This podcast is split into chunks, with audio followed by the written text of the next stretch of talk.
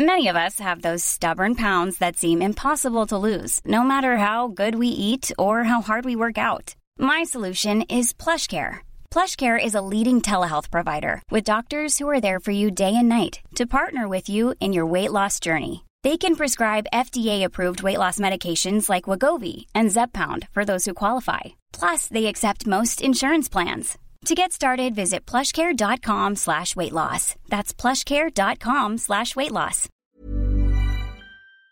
Bonsoir et bienvenue dans le podcast Culture PSG du lundi 17 janvier 2022. Nous sommes réunis ce soir pour revenir sur le match de samedi contre Brest, avec euh, pour une fois un podcast assez positif, comme quoi tout arrive autour du PSG et dans l'actualité de Culture PSG. Et nous allons, en théorie, et si on ne perd pas trop de temps sur le match de samedi soir, revenir, euh, plutôt faire une session de questions-réponses avec les auditeurs. Donc vous poserez vos questions, que ce soit sur le hashtag Culture PSG sur Twitter, sur le live YouTube ou sur le live Twitch. Je reçois tout à peu près au même endroit. Et donc, on pourrait y répondre. Mais dans un premier temps, on va vraiment rester sur PSG Brest, parce que pour une fois, on a des choses positives à dire.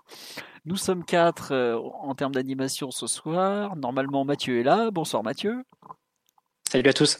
Voilà, donc vous avez vu changement d'avatar. On nous a dit Mathieu, il est dans l'allégria à cette période de l'année. Donc, il faut y croire. On va essayer de combattre la morosité de la saison du PSG avec un Neymar joyeux et de retour.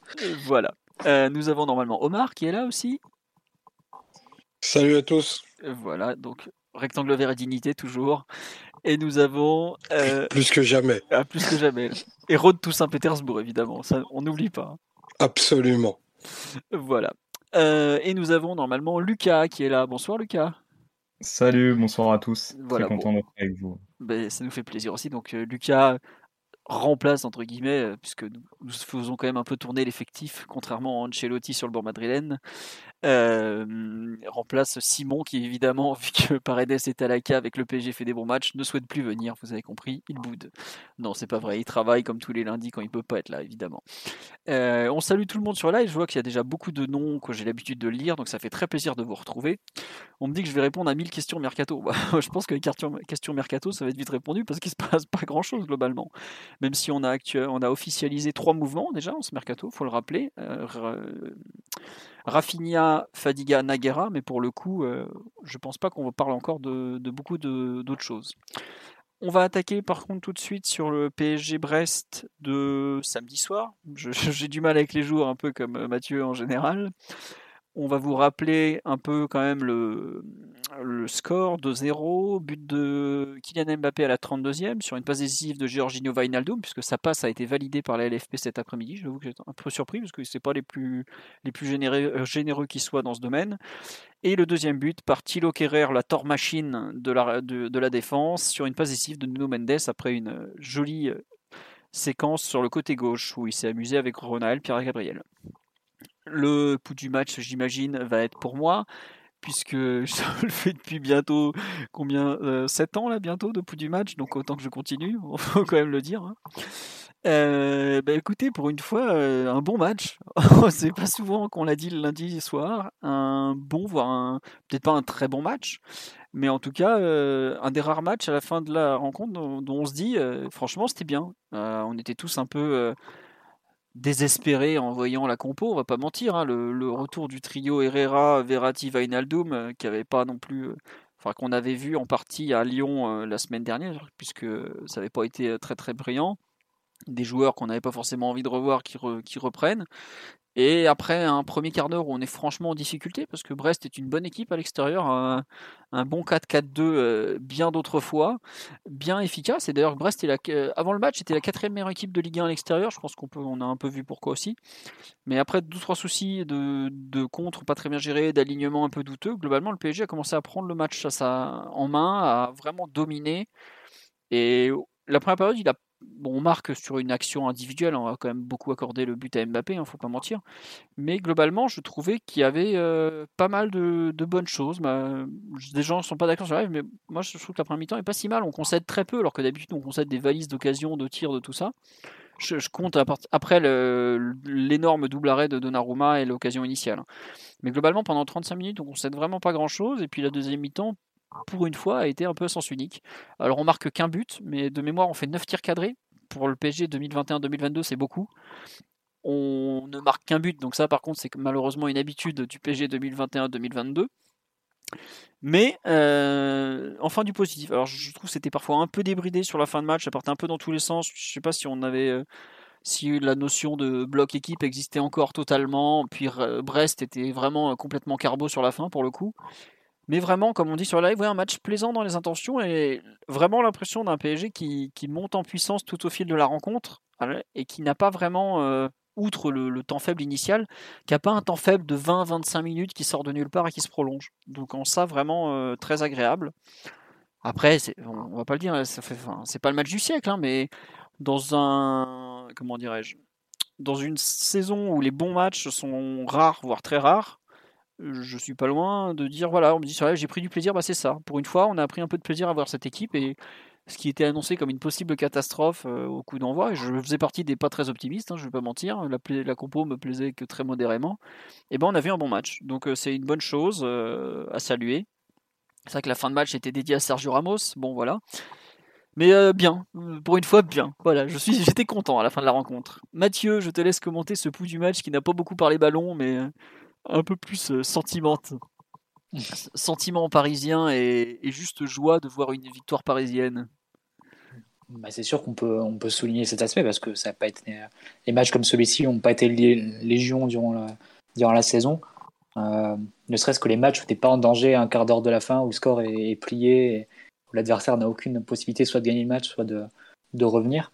Euh, il n'y en a pas eu énormément cette saison, même en Ligue 1.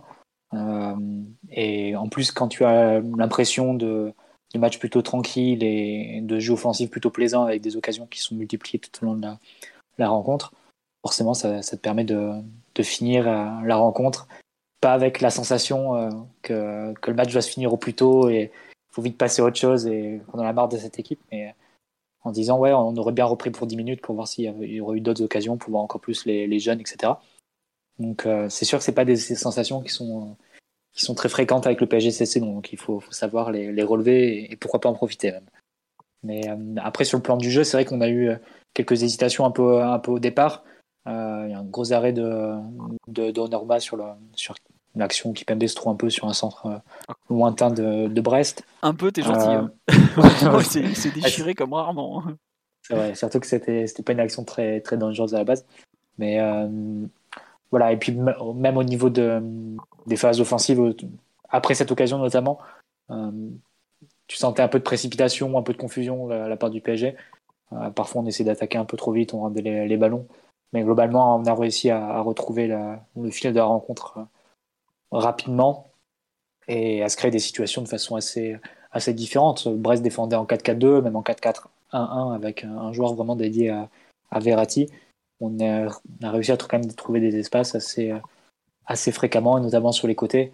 Soit quand Di Maria se, déplaçait et sortait un peu de, la zone axiale pour se mettre euh, un, peu, un peu excentré pour pouvoir ensuite trouver des, bons angles de, de centre entrant euh, de son pied gauche.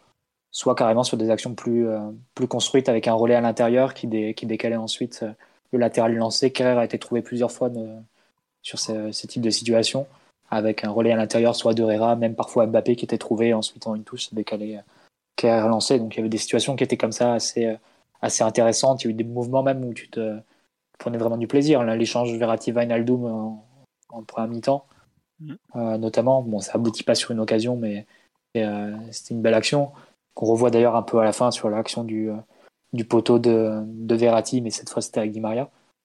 Euh, évidemment, la deuxième période avec des, changements progressifs de la part de Pochettino. Il y a la sortie de. de euh, J'ai oublié le troisième milieu, Ben Wijnaldum, justement, euh, qui est remplacé par Danilo. Danilo prend une position hybride entre relayeur et défenseur central. Ça, libère encore plus Verratti pour participer à la manœuvre et, et prendre vraiment la main sur le, sur le jeu de l'équipe. Et ensuite, le passage plus définitif et plus clair encore avec la, la défense à 3 et l'entrée de, Ramos. Donc euh, même Pochettino s'est permis ce genre d'ajustement, mais cette fois pas d'ajustement pour corriger des choses qui allaient mal, mais peut-être plus pour vraiment tester et explorer de nouvelles options de l'effectif. Donc ça c'est ça aussi les, le nombre de fois où, où l'entraîneur du PSG a pu le faire cette saison, c'est se compter vraiment sur les doigts d'une main parce qu'en général, les matchs étaient, étaient serrés jusqu'à la fin et, les changements que tu devais faire, c'est des changements soit pour revenir au score, soit pour euh, plus tenir et essayer de, de maintenir le résultat. Donc pour toutes ces raisons, oui, une impression vraiment positive. Le score aurait pu être, aurait pu être plus lourd. Euh, une occasion de Kerrer euh, qui, qui, croise trop sa frappe, alors qu'il aurait pu mettre un, doublé sur une belle action collective là encore. Donc euh, voilà, non, tu sors du match avec une, belle impression pour une fois et, et même un peu, en étant même un peu intrigué sur les options qu'a pu tenter Pochettino durant la rencontre en me demandant s'il n'a pas quelque chose derrière la tête en, vue du, du. Ouais, bah écoute, non, c'est vrai que c'est rare que tous les deux nous, soyons aussi positifs, disons.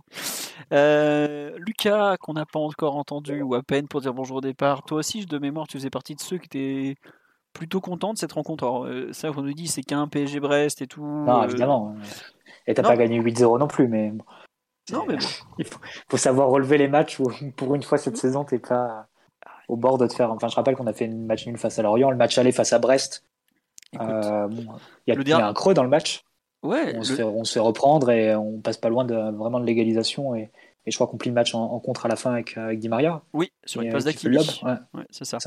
Le dernier match à domicile qu'on avait gagné, c'était 2-0. Pareil, c'était contre Monaco.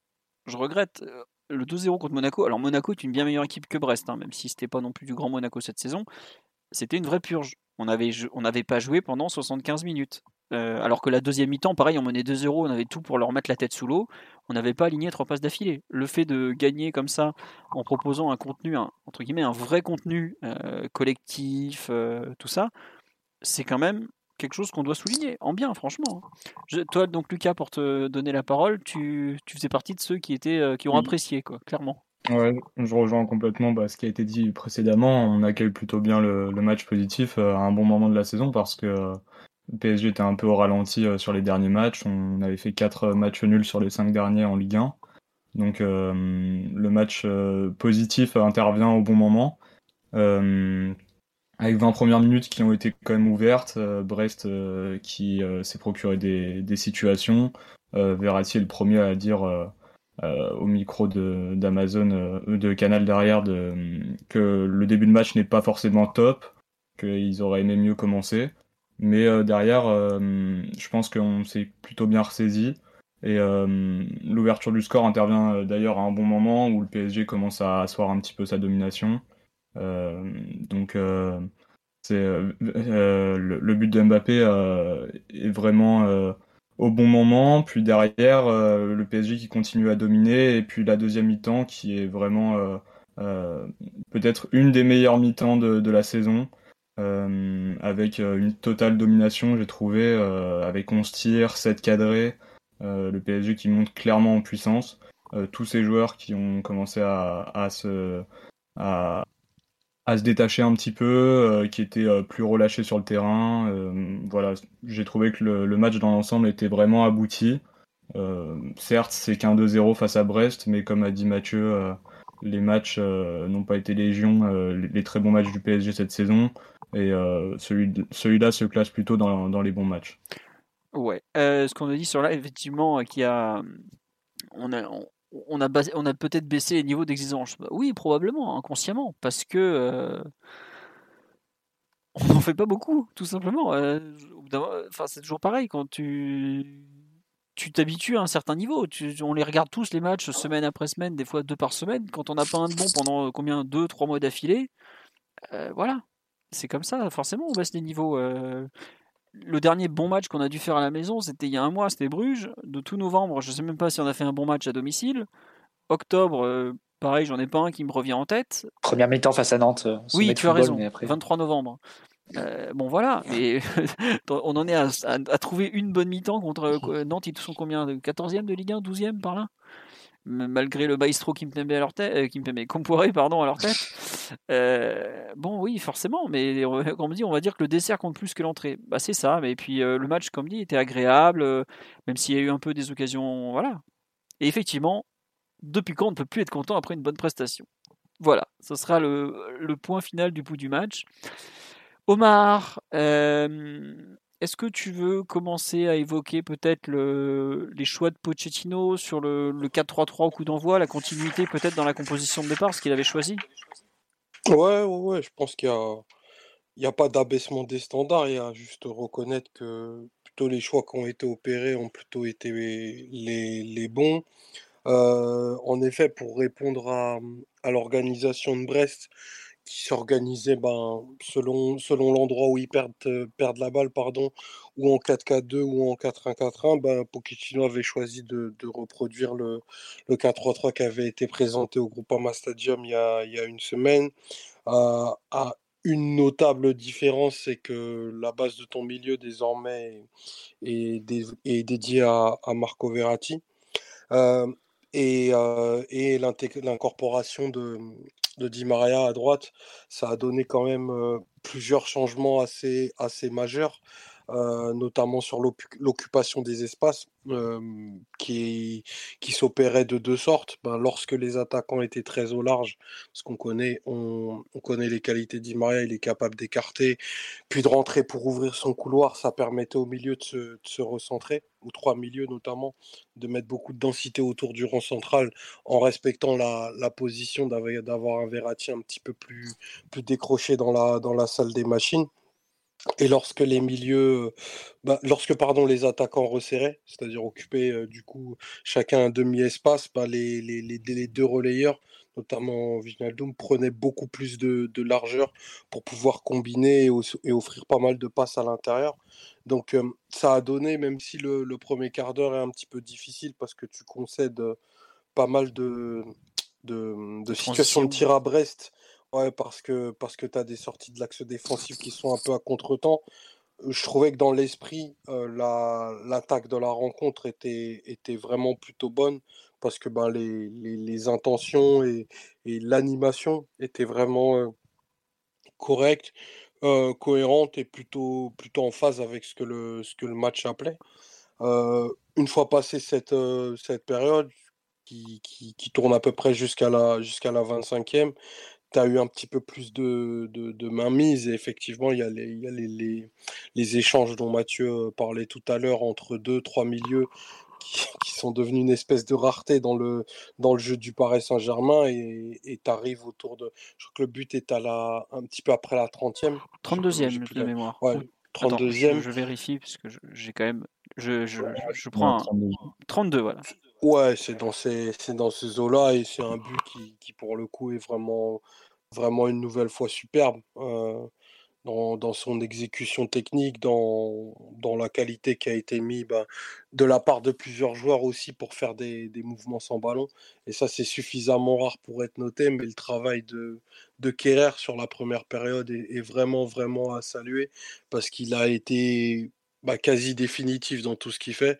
Euh, il y a eu beaucoup, beaucoup de propositions et, et il a un mouvement qui qui pas trop dans l'axe de la caméra de la, de la diffusion de, de, Canal, mais qui est hyper intéressant sur la, sur la phase du but. Après, euh, on, découvre de plus en plus la, la spéciale Mbappé avec ce, ce geste, ce geste-là qui est vraiment, euh, enfin techniquement d'assez haut niveau quand on se souvient euh, quelles étaient ses préférences motrices il y a à peine deux ans? Euh, Omar, je crois que c'est ouais. Juste, euh, est-ce que tu peux expliquer pourquoi tu parles de Kerrer sur le premier but? Parce que les gens n'ont pas forcément conscience de pourquoi tu parles de l'arrière droit pour un but qui finit euh, par un, par un but de l'ailier gauche, en fait.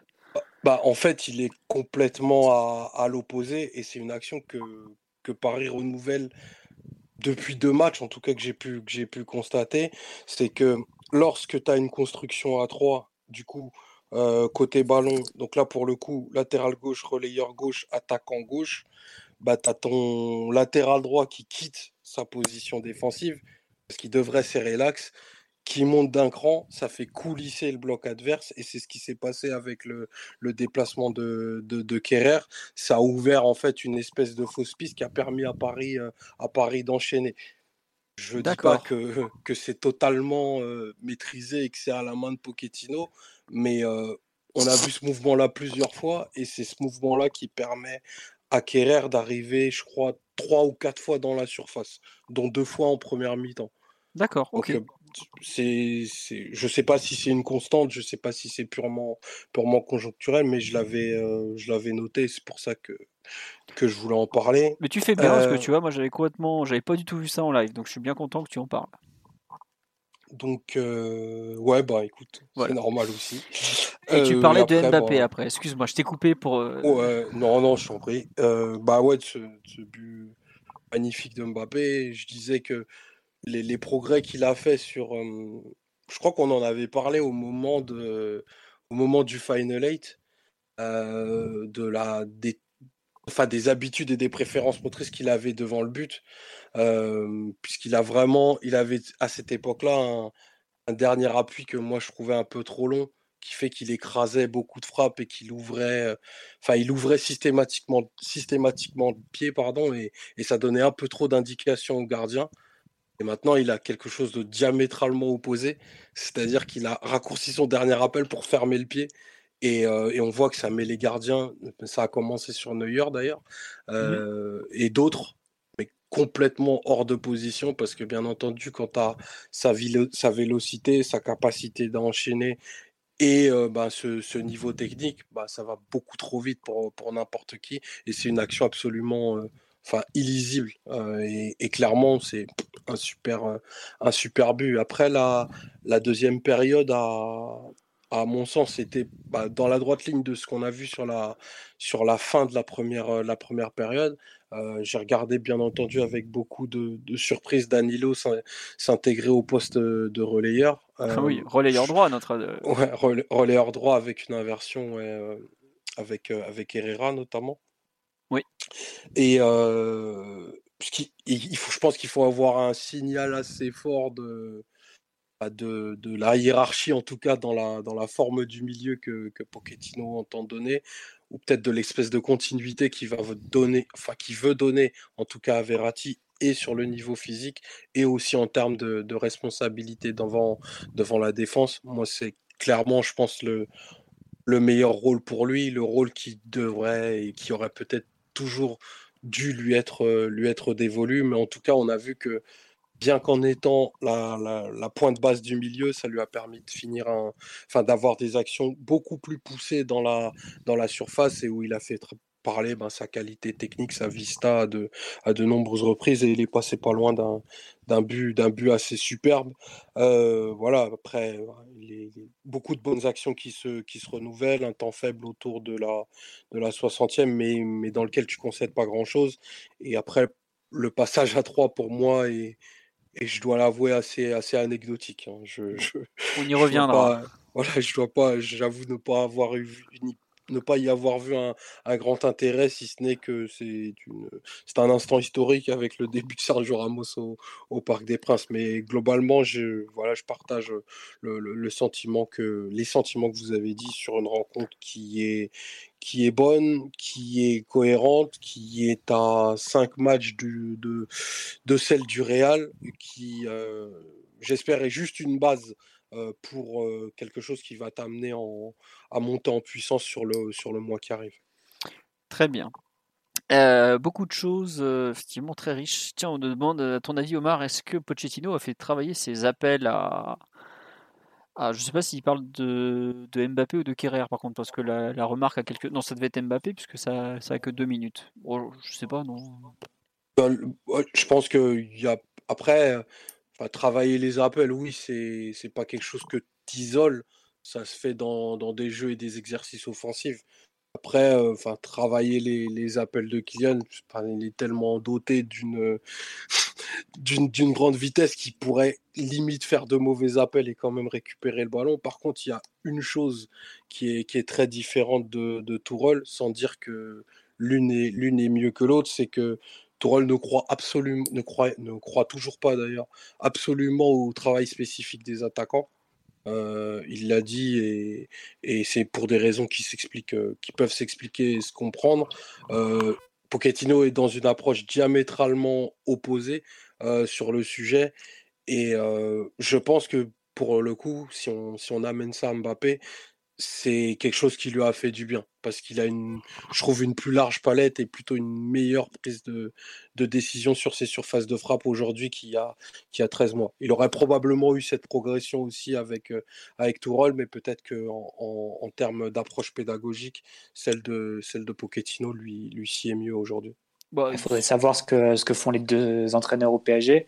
leur méthode, s'ils ont adopté la, même méthode qu'habituellement dans, ce qu'ils faisaient au, PSG. Mais c'est vrai que Pochettino est plus adepte de ce qu'on appelle la méthode analytique, c'est-à-dire séparer les, différentes phases du jeu, séparer aussi les différents rôles de l'équipe. Alors que Tourelle, c'est plus la méthode intégrée, tout le monde s'entraîne en bloc, on va dire, pour que l'équipe acquiert des, fondamentaux communs. Alors que Pochettino est plus en tout cas, c'était le cas à Tottenham. On ne sait pas comment sont, sont faits les, entraînements au PSG. On n'y a pas accès. Mais tu plus dans le fait de, de délier un peu les, différentes phases de jeu, les, compartiments, faire des attaques défense, faire ce genre de choses. Alors que Tourelle, c'est vraiment intégrer des jeux, etc les oppositions, mais où tout le monde se mélange en fait. On en sait un petit peu plus avec euh, l'interview de, de Rezus Pérez euh, cette semaine. L'incroyable et très discret Rezus Pérez, que, que comment s'appelle Fouzia vous a traduit. En fait, il a, il est, il est donc euh, Rezus Pérez, c'est l'adjoint très discret, mais qui a une énorme influence sur Pochettino parce que c'est son adjoint, mais pratiquement son d'égal à égal, et qui a fait une très très longue interview à un podcast espagnol spécialisé dans le, le sport, où il a notamment expliqué un peu le, comment ils entraînent, comment ils gèrent les, les, différentes phases entre les joueurs qui jouent beaucoup, les joueurs qui jouent très peu, ce que les joueurs leur demandent, leur ressenti, le fait que tu es tout le temps un peu en train de, de négocier, slash convaincre, slash persuader, etc., euh, etc. Et donc ça a, été, euh, ça a été publié sur le site jeudi et vendredi dernier. Et la troisième partie, je dois la relire, mettre en édité. Je la posterai probablement euh, demain, voire après-demain, si, si je n'ai pas le temps de, de le faire demain. En complément de, de l'article du, du, site, je pense que vous pouvez retrouver une conférence qui avait été donnée au forum Aspire. Oui. Euh, par Pochettino et Jesus Perez, exactement, les deux, les deux ensemble, euh, où justement bah, ils projetaient des images d'entraînement de, de, Tottenham à l'époque. Je pense que c'était durant la période d'inactivité de, de, Pochettino, donc euh, après son renvoi de, de, Tottenham, il me semble. Je sais plus si c'est juste après qu'il a été renvoyé ou juste avant, mais c'est ça se chevauche en tout cas. Et normalement, mm. si vous arrivez à saouler assez Fouzia, elle pourrait finir de faire la traduction. Mais soyez gentil avec elle, parce qu'elle est adorable. en tout cas, la vidéo de, de la, de la conférence de Pochettino et de, de Jesus Perez, il me semble qu'elle était en anglais, hein, la conférence. Donc, euh, oui. je pense que ça se retrouve assez facilement en tapant sur Google. Sur YouTube, ça y est, effectivement. Ou même sur YouTube. Je pense que c'était sur Vimeo, mais bon, peut-être que sur YouTube, elle y aussi. C'est possible que Vimeo soit un peu moins regardant sur certains droits que, YouTube. On va rien dire.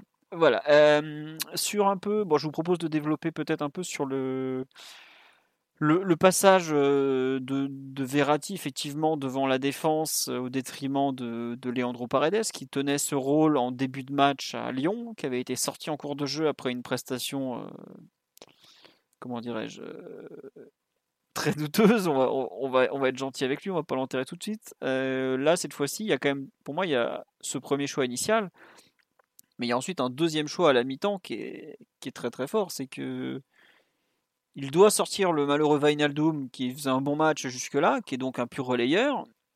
Il a deux choix possibles, en gros, enfin trois même. Le premier choix, c'est de faire rentrer Paredes pour occuper la pointe basse et de remonter Verratti légèrement plus haut pour jouer relayeur gauche, qui était euh, pour faire le milieu de terrain qui avait débuté à Lyon. L'autre choix, c'est de faire rentrer un Michu poste pour poste, donc de remplacer Vainaldum par Michu dans une position qui serait à peu près adoptée et qui, si je me souviens bien, est le poste qu'il occupe en fin de match à Lyon aussi, relayeur gauche. Il a finalement choisi de changer de côté Herrera, de faire rentrer Danilo en relayeur droit et de laisser Verratti avec quand même beaucoup de liberté, parce que j'ai rarement vu une sentinelle se balader autant mm. euh, très haut sur le terrain. Je sais pas Lucas, qu'est-ce que tu en as pensé? Ça sonne comme un gros désaveu, comme une euh, comment tu le Qu'est-ce que tu en as pensé d'ailleurs de ce choix et comment tu l'interprètes peut-être? Bah, J'avoue qu'à la mi-temps, quand je vois euh, Danilo rentrer, je me dis euh, bon, on va, on va encore balader Verratti euh, comme, il a, comme ça a été fait à Lyon en fait sur le, sur le match précédent où, où le match est un peu découpé en trois, en trois parties pour Verratti. la première mi-temps, de la 45e à la 70e et la fin de match où il touche beaucoup plus de ballons, une quarantaine de ballons touchés. Et au final, bah, ça n'a pas été le cas puisque euh, du coup Danilo rentre en relayeur, euh, Verratti reste euh, devant la défense, il organise le jeu depuis l'arrière, mais, mais il se balade quand même bien, comme tu l'as dit. Et du coup, il gagne, il gagne un peu en, confiance parce que Danilo est un peu dans un rôle hybride où il fait aussi le troisième défenseur déjà par séquence, malgré qu'il joue un peu, malgré qu'il joue un peu plus haut déjà que Verratti dans sa position de relayeur. Et, il lui permet aussi de, se connecter un, peu mieux aux attaquants. Il, gagne en, il gagne en aisance, il, se projette mieux. à l'image de, de l'action qui intervient en tout début de deuxième mi-temps où il peut marquer et malheureusement il touche le poteau. Euh, mais ça, ça a permis aux attaquants aussi de, de toucher euh, plus de ballons.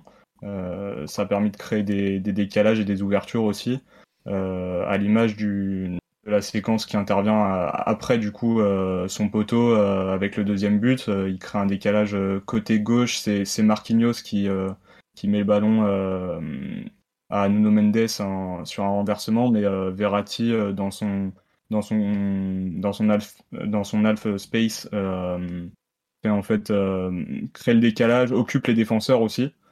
Euh, donc euh, ça lui a permis vraiment ce, changement tactique avec l'entrée de Danilo de, prendre un peu d'épaisseur offensivement et, et, donc de, pouvoir davantage bien se relier aux attaquants.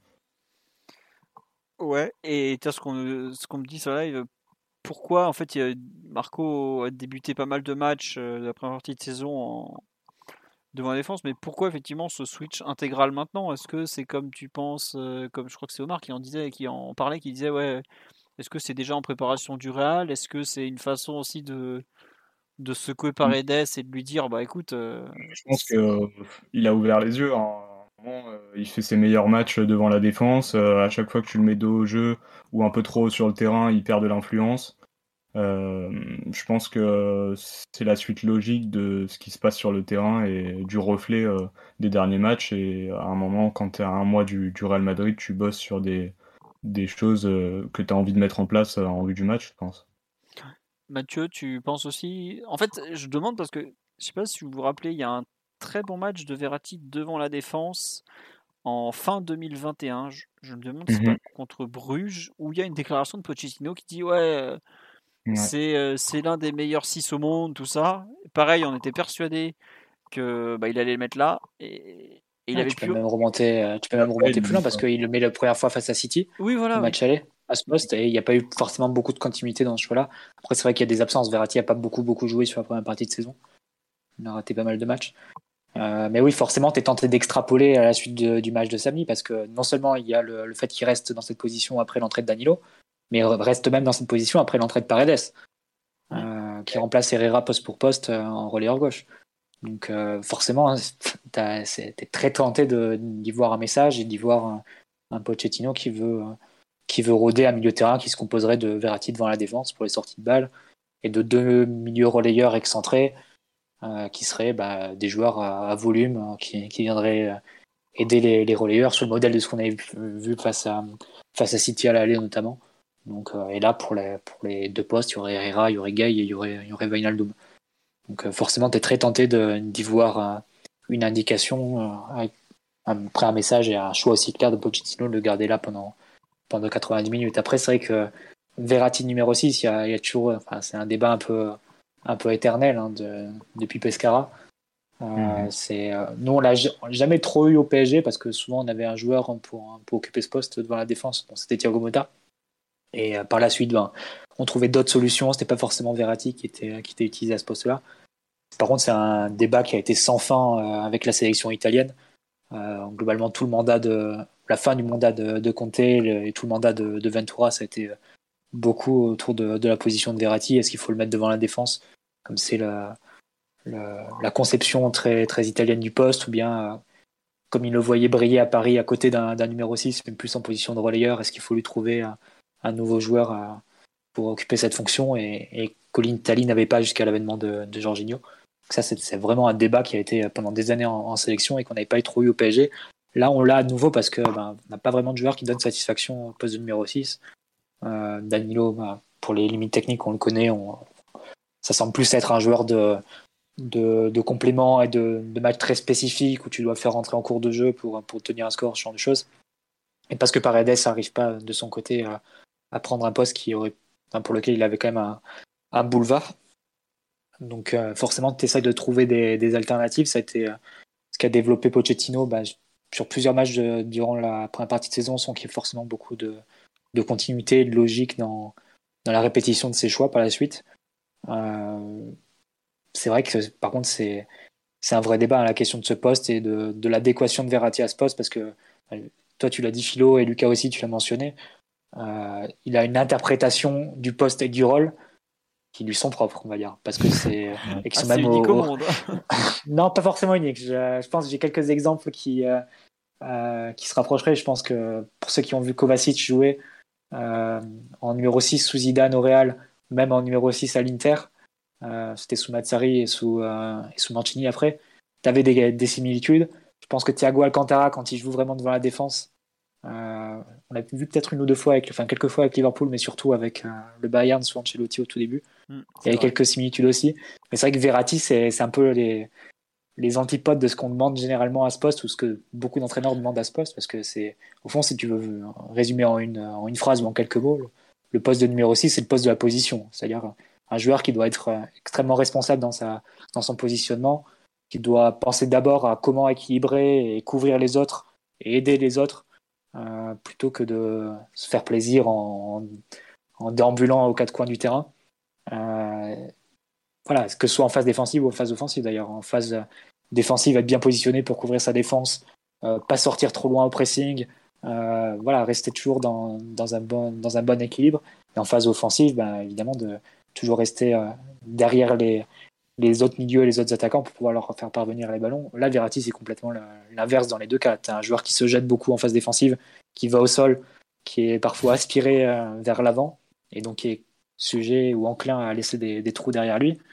Et euh, avec le ballon, c'est un joueur qui se déplace aux quatre coins du terrain, qui la demande en permanence et qui est capable aussi de, suivre l'action, euh, qu'elle se développe pour commencer côté droit et qu'elle se finisse parfois euh, au coin de la surface à gauche. Donc, bah, c'est ce qu'on dit sur live, il est 6 et 10 en même temps. quoi. Ouais, c'est ça, c'est Platini un peu. non, mais c'est ça, c'est qu'il est 6 à l'italienne et 10 à la française en même temps. quoi. C'est un combo tout à fait en norme. C'est sûr qu'il n'est pas très 6 une EKTF, mais bon, tant pis, quoi. On va pas le changer. Hein. Mais, du coup, ça lui permet d'avoir euh, de donner de la continuité à toute l'action, parce que comme c'est comme c'est lui qui l'a créé au départ, en prenant le, le, ballon de ses centraux et en position assez reculée, et ensuite il va la suivre. C'est-à-dire qu'il va, il va suivre le mouvement du ballon, il va venir accompagner et aider. Par exemple, l'action se décale un peu côté gauche et qui a besoin de, euh, de créer quelque chose sur ce côté. On l'a vu, bah, et, Di Maria sur les deux actions euh, où il se retrouve dans, la surface adverse. Donc euh, à, ce moment-là, c'est vrai que ça, demande un certain équilibre et un certain, enfin, décompensation. Donc, euh, et c'est là où le rôle de Danilo en deuxième période a été intéressant parce que pour le coup, Danilo, je pense tactiquement, a été bon sur la deuxième période, en sachant bien les, enfin, sachant bien reconnaître les épisodes où il devait monter, parfois même percuter balle au pied, agir vraiment comme un relayeur, pas seulement un relayeur à la Endoy juste pour déménager, hein, mais vraiment parfois pour, euh, pour se projeter et pour, euh, pour faire des actions offensives. Et les autres moments où il devait être plus en troisième centrale pour, euh, pour faciliter la relance quand il y avait un, un 3 contre 2 à créer face, face aux deux attaquants brestois. Et parfois, quand Verratti se déportait un peu côté gauche pour, pour participer à l'action, lui, il se recentrait et il occupait plus cette zone du numéro 6 pour, pour protéger, on va dire, Marquinhos et Kimpembe. Donc, je pense qu'on peut même souligner en plus et en complément de la performance de Verratti, plutôt une bonne entrée sur le plan tactique au moins de, Danilo en deuxième période qui a, qui a permis et qui a participé au fait que malgré les, grandes libertés que prend Verratti sur le plan de son positionnement, euh, l'équipe ne soit pas complètement euh, scindée et, coupée avec euh, un milieu de terrain qui n'existe plus parce que plus personne n'occupe la, position numéro 6. Donc ça c'était assez intéressant le, fonctionnement de, de l'organisation de deuxième période. Et pourtant, en deuxième mi-temps, on, concède quand même très peu d'occasions face à une équipe qui est efficace en transition d'habitude avec Honora ou Fèvre. Euh, euh, ça peut rapidement remonter les ballons. Bien qu'il a eu du mal un peu à empêcher les, les contre adverses euh, d'avancer, il y a quand même ce côté où ce changement tactique a permis de canaliser les, contres et on a, on a quand même asphyxié Brest sur cette deuxième mi-temps et même euh, dit que euh, l'addition aurait pu être plus sévère euh, au vu de la deuxième mi-temps. Ah oui, ça, euh, on va pas dire le contraire. Omar, sur le un peu le choix Verratti, le choix de la mi-temps de Danilo, parce qu'on a quand même vu de Danilo en, réincarnation du grand cher Endoy, ou presque. Bah pour moi, le, choix de Verratti devant la défense, c'est celui qui, me paraît le, plus rationnel et du moins c'est celui qui coche le, plus, de cases. tu as besoin forcément, vu que tu vas être plutôt haut sur le terrain, d'avoir un joueur qui va être capable de faire pour moi trois choses qui me paraissent fondamentales à cette équipe. C'est d'exister dans les grands et les petits espaces. Et là, Verratti, il est absolument enfin, intraitable avec et sans ballon dans les, dans les deux cas. il n'a pas une grande vitesse de course. on s'en serait rendu compte au bout de 10 ans. Par contre, en fait, par lecture et par anticipation, il se trouve toujours dans les, dans les bonnes zones et dans les points chauds. Ça, c'est pour la partie sans ballon. Avec ballon, bien entendu, ben, il, est capable de trouver, de façon courte et à mi-distance, quasiment systématiquement la meilleure des solutions. Et c'est ce qui le place devant enfin, tous les autres milieux qui, sont éligibles à ce poste-là devant la défense au club et, sa capacité, bien entendu, à, connecter les, phases de jeu est sans commune mesure. Donc, je pense que, je l'avais dit la semaine dernière, que je pensais que, je pense toujours d'ailleurs que, que le très mauvais match de Paredes va lui coûter cher. alors là, pour le coup, c'est quasiment la double peine pour lui. Il y a, une mauvaise rencontre pour lui, plus la rencontre suivante qui lui donne encore plus tort. Donc il pourrait, il pourrait ne réapparaître que pour les matchs de Coupe de France. Là, je, je pense que Pochettino doit clairement euh, s'entêter dans cette, euh, dans cette option-là parce qu'on voit que même si c'est très dommage et très regrettable que, que Ginaldoum se blesse, euh, sa première période, du coup dans un rôle un petit peu plus clair, euh, c'est-à-dire être capable de être capable de, faire main à droite, combiner avec son latéral et se projeter avec parcimonie et pas systématiquement dans, dans la surface. Il en a eu une très très bonne interprétation. Euh, il a récupéré des ballons jusqu'à notre, enfin quasiment à notre poteau de corner. Euh, il a réussi à se projeter également dans, la surface. Il a réussi à combiner également. donc cette meilleure compartimentation des, des, rôles au milieu semblait lui aussi ben, on ne le saura pas malheureusement, pour pouvoir lui offrir une meilleure, enfin une meilleure version ou, tout simplement la version du joueur qui bah, qui n'aurait jamais dû cesser d'être au PSG quoi. plutôt qu'il a jamais été au PSG. Mmh. donc donc non pour moi il y a, y a vraiment aucun débat. c'est plutôt c'est plutôt très bien et effectivement assez surpris que, que Danilo ta fasse aussi bien dans un rôle qui bah, pour lequel le, costume semblait pas lui être, euh, être taillé, mais pas vraiment. On, sous-estime, euh, bah, on sous-estime souvent ses, mmh, ses, qualités de lecture et de compréhension. C'est son gros bah, point fort, il faut lui reconnaître. Avec le jeu de tête, euh, il a une compréhension du jeu de, de vraiment très haut niveau, Danilo. On pourra jamais lui enlever ça. Quand même. Bah, un, un, joueur qui, qui, qui, est capable autant de bien protéger son, son axe central, et pas seulement parce que c'est une digue physique, mais par des petits pas d'ajustement et une présence dans les, dans les zones où il faut être, enfin, c'est pas, c'est pas neutre. Et pour le coup, son, son match en tant que relayeur était, était plutôt bon. Hein. Il, a, il a accompagné 2-3 contre que quand Herrera aurait pu faire en première période, par exemple. Tu vois. Tout à fait. non, c'est, c'est, plutôt, c'est plutôt bien hein, ce, ce, match. Après, je je ne veux pas paraître enflammé ou dire que c'est Enfin, ça y est, on y est. Hein. Je suis comme vous. J'ai vu, le Real jouer deux fois cette semaine et, je pense qu'on a encore un peu de chemin. Mais ne faut pas non plus, enfin, totalement galvauder le, fait qu'on ait fait notre meilleur match de Ligue 1 depuis, depuis quasiment deux mois, quoi. Oui, non, as raison. Euh, sur Daniel, on dit il a parfois pêché techniquement, mais il a toujours montré une belle maturité dans son jeu et une véritable envie de jouer au football. Oui, oui c'est un bon résumé du, joueur, des limites techniques, mais des, des connaissances. Euh, une un grand cœur. non, non, non, surtout une connaissance, une connaissance du jeu, de, de ce que le ce que l'aspect sans ballon demande euh, de, de haut niveau quand même Danilo. Enfin, depuis qu'il s'est quand même pété le, le tendon d'Achille avec Porto, il a quand même pas des qualités physiques très développées. On peut pas, Enfin, il avance pas globalement, on peut le dire. Hein, c'est pas, pas, pas, méchant, il le sait, hein, je pense. Mais il a, il a, il a suffisamment d'intelligence dans son placement, comme le dit Omar, pour, euh, pour savoir gérer euh, devant une défense. Quoi.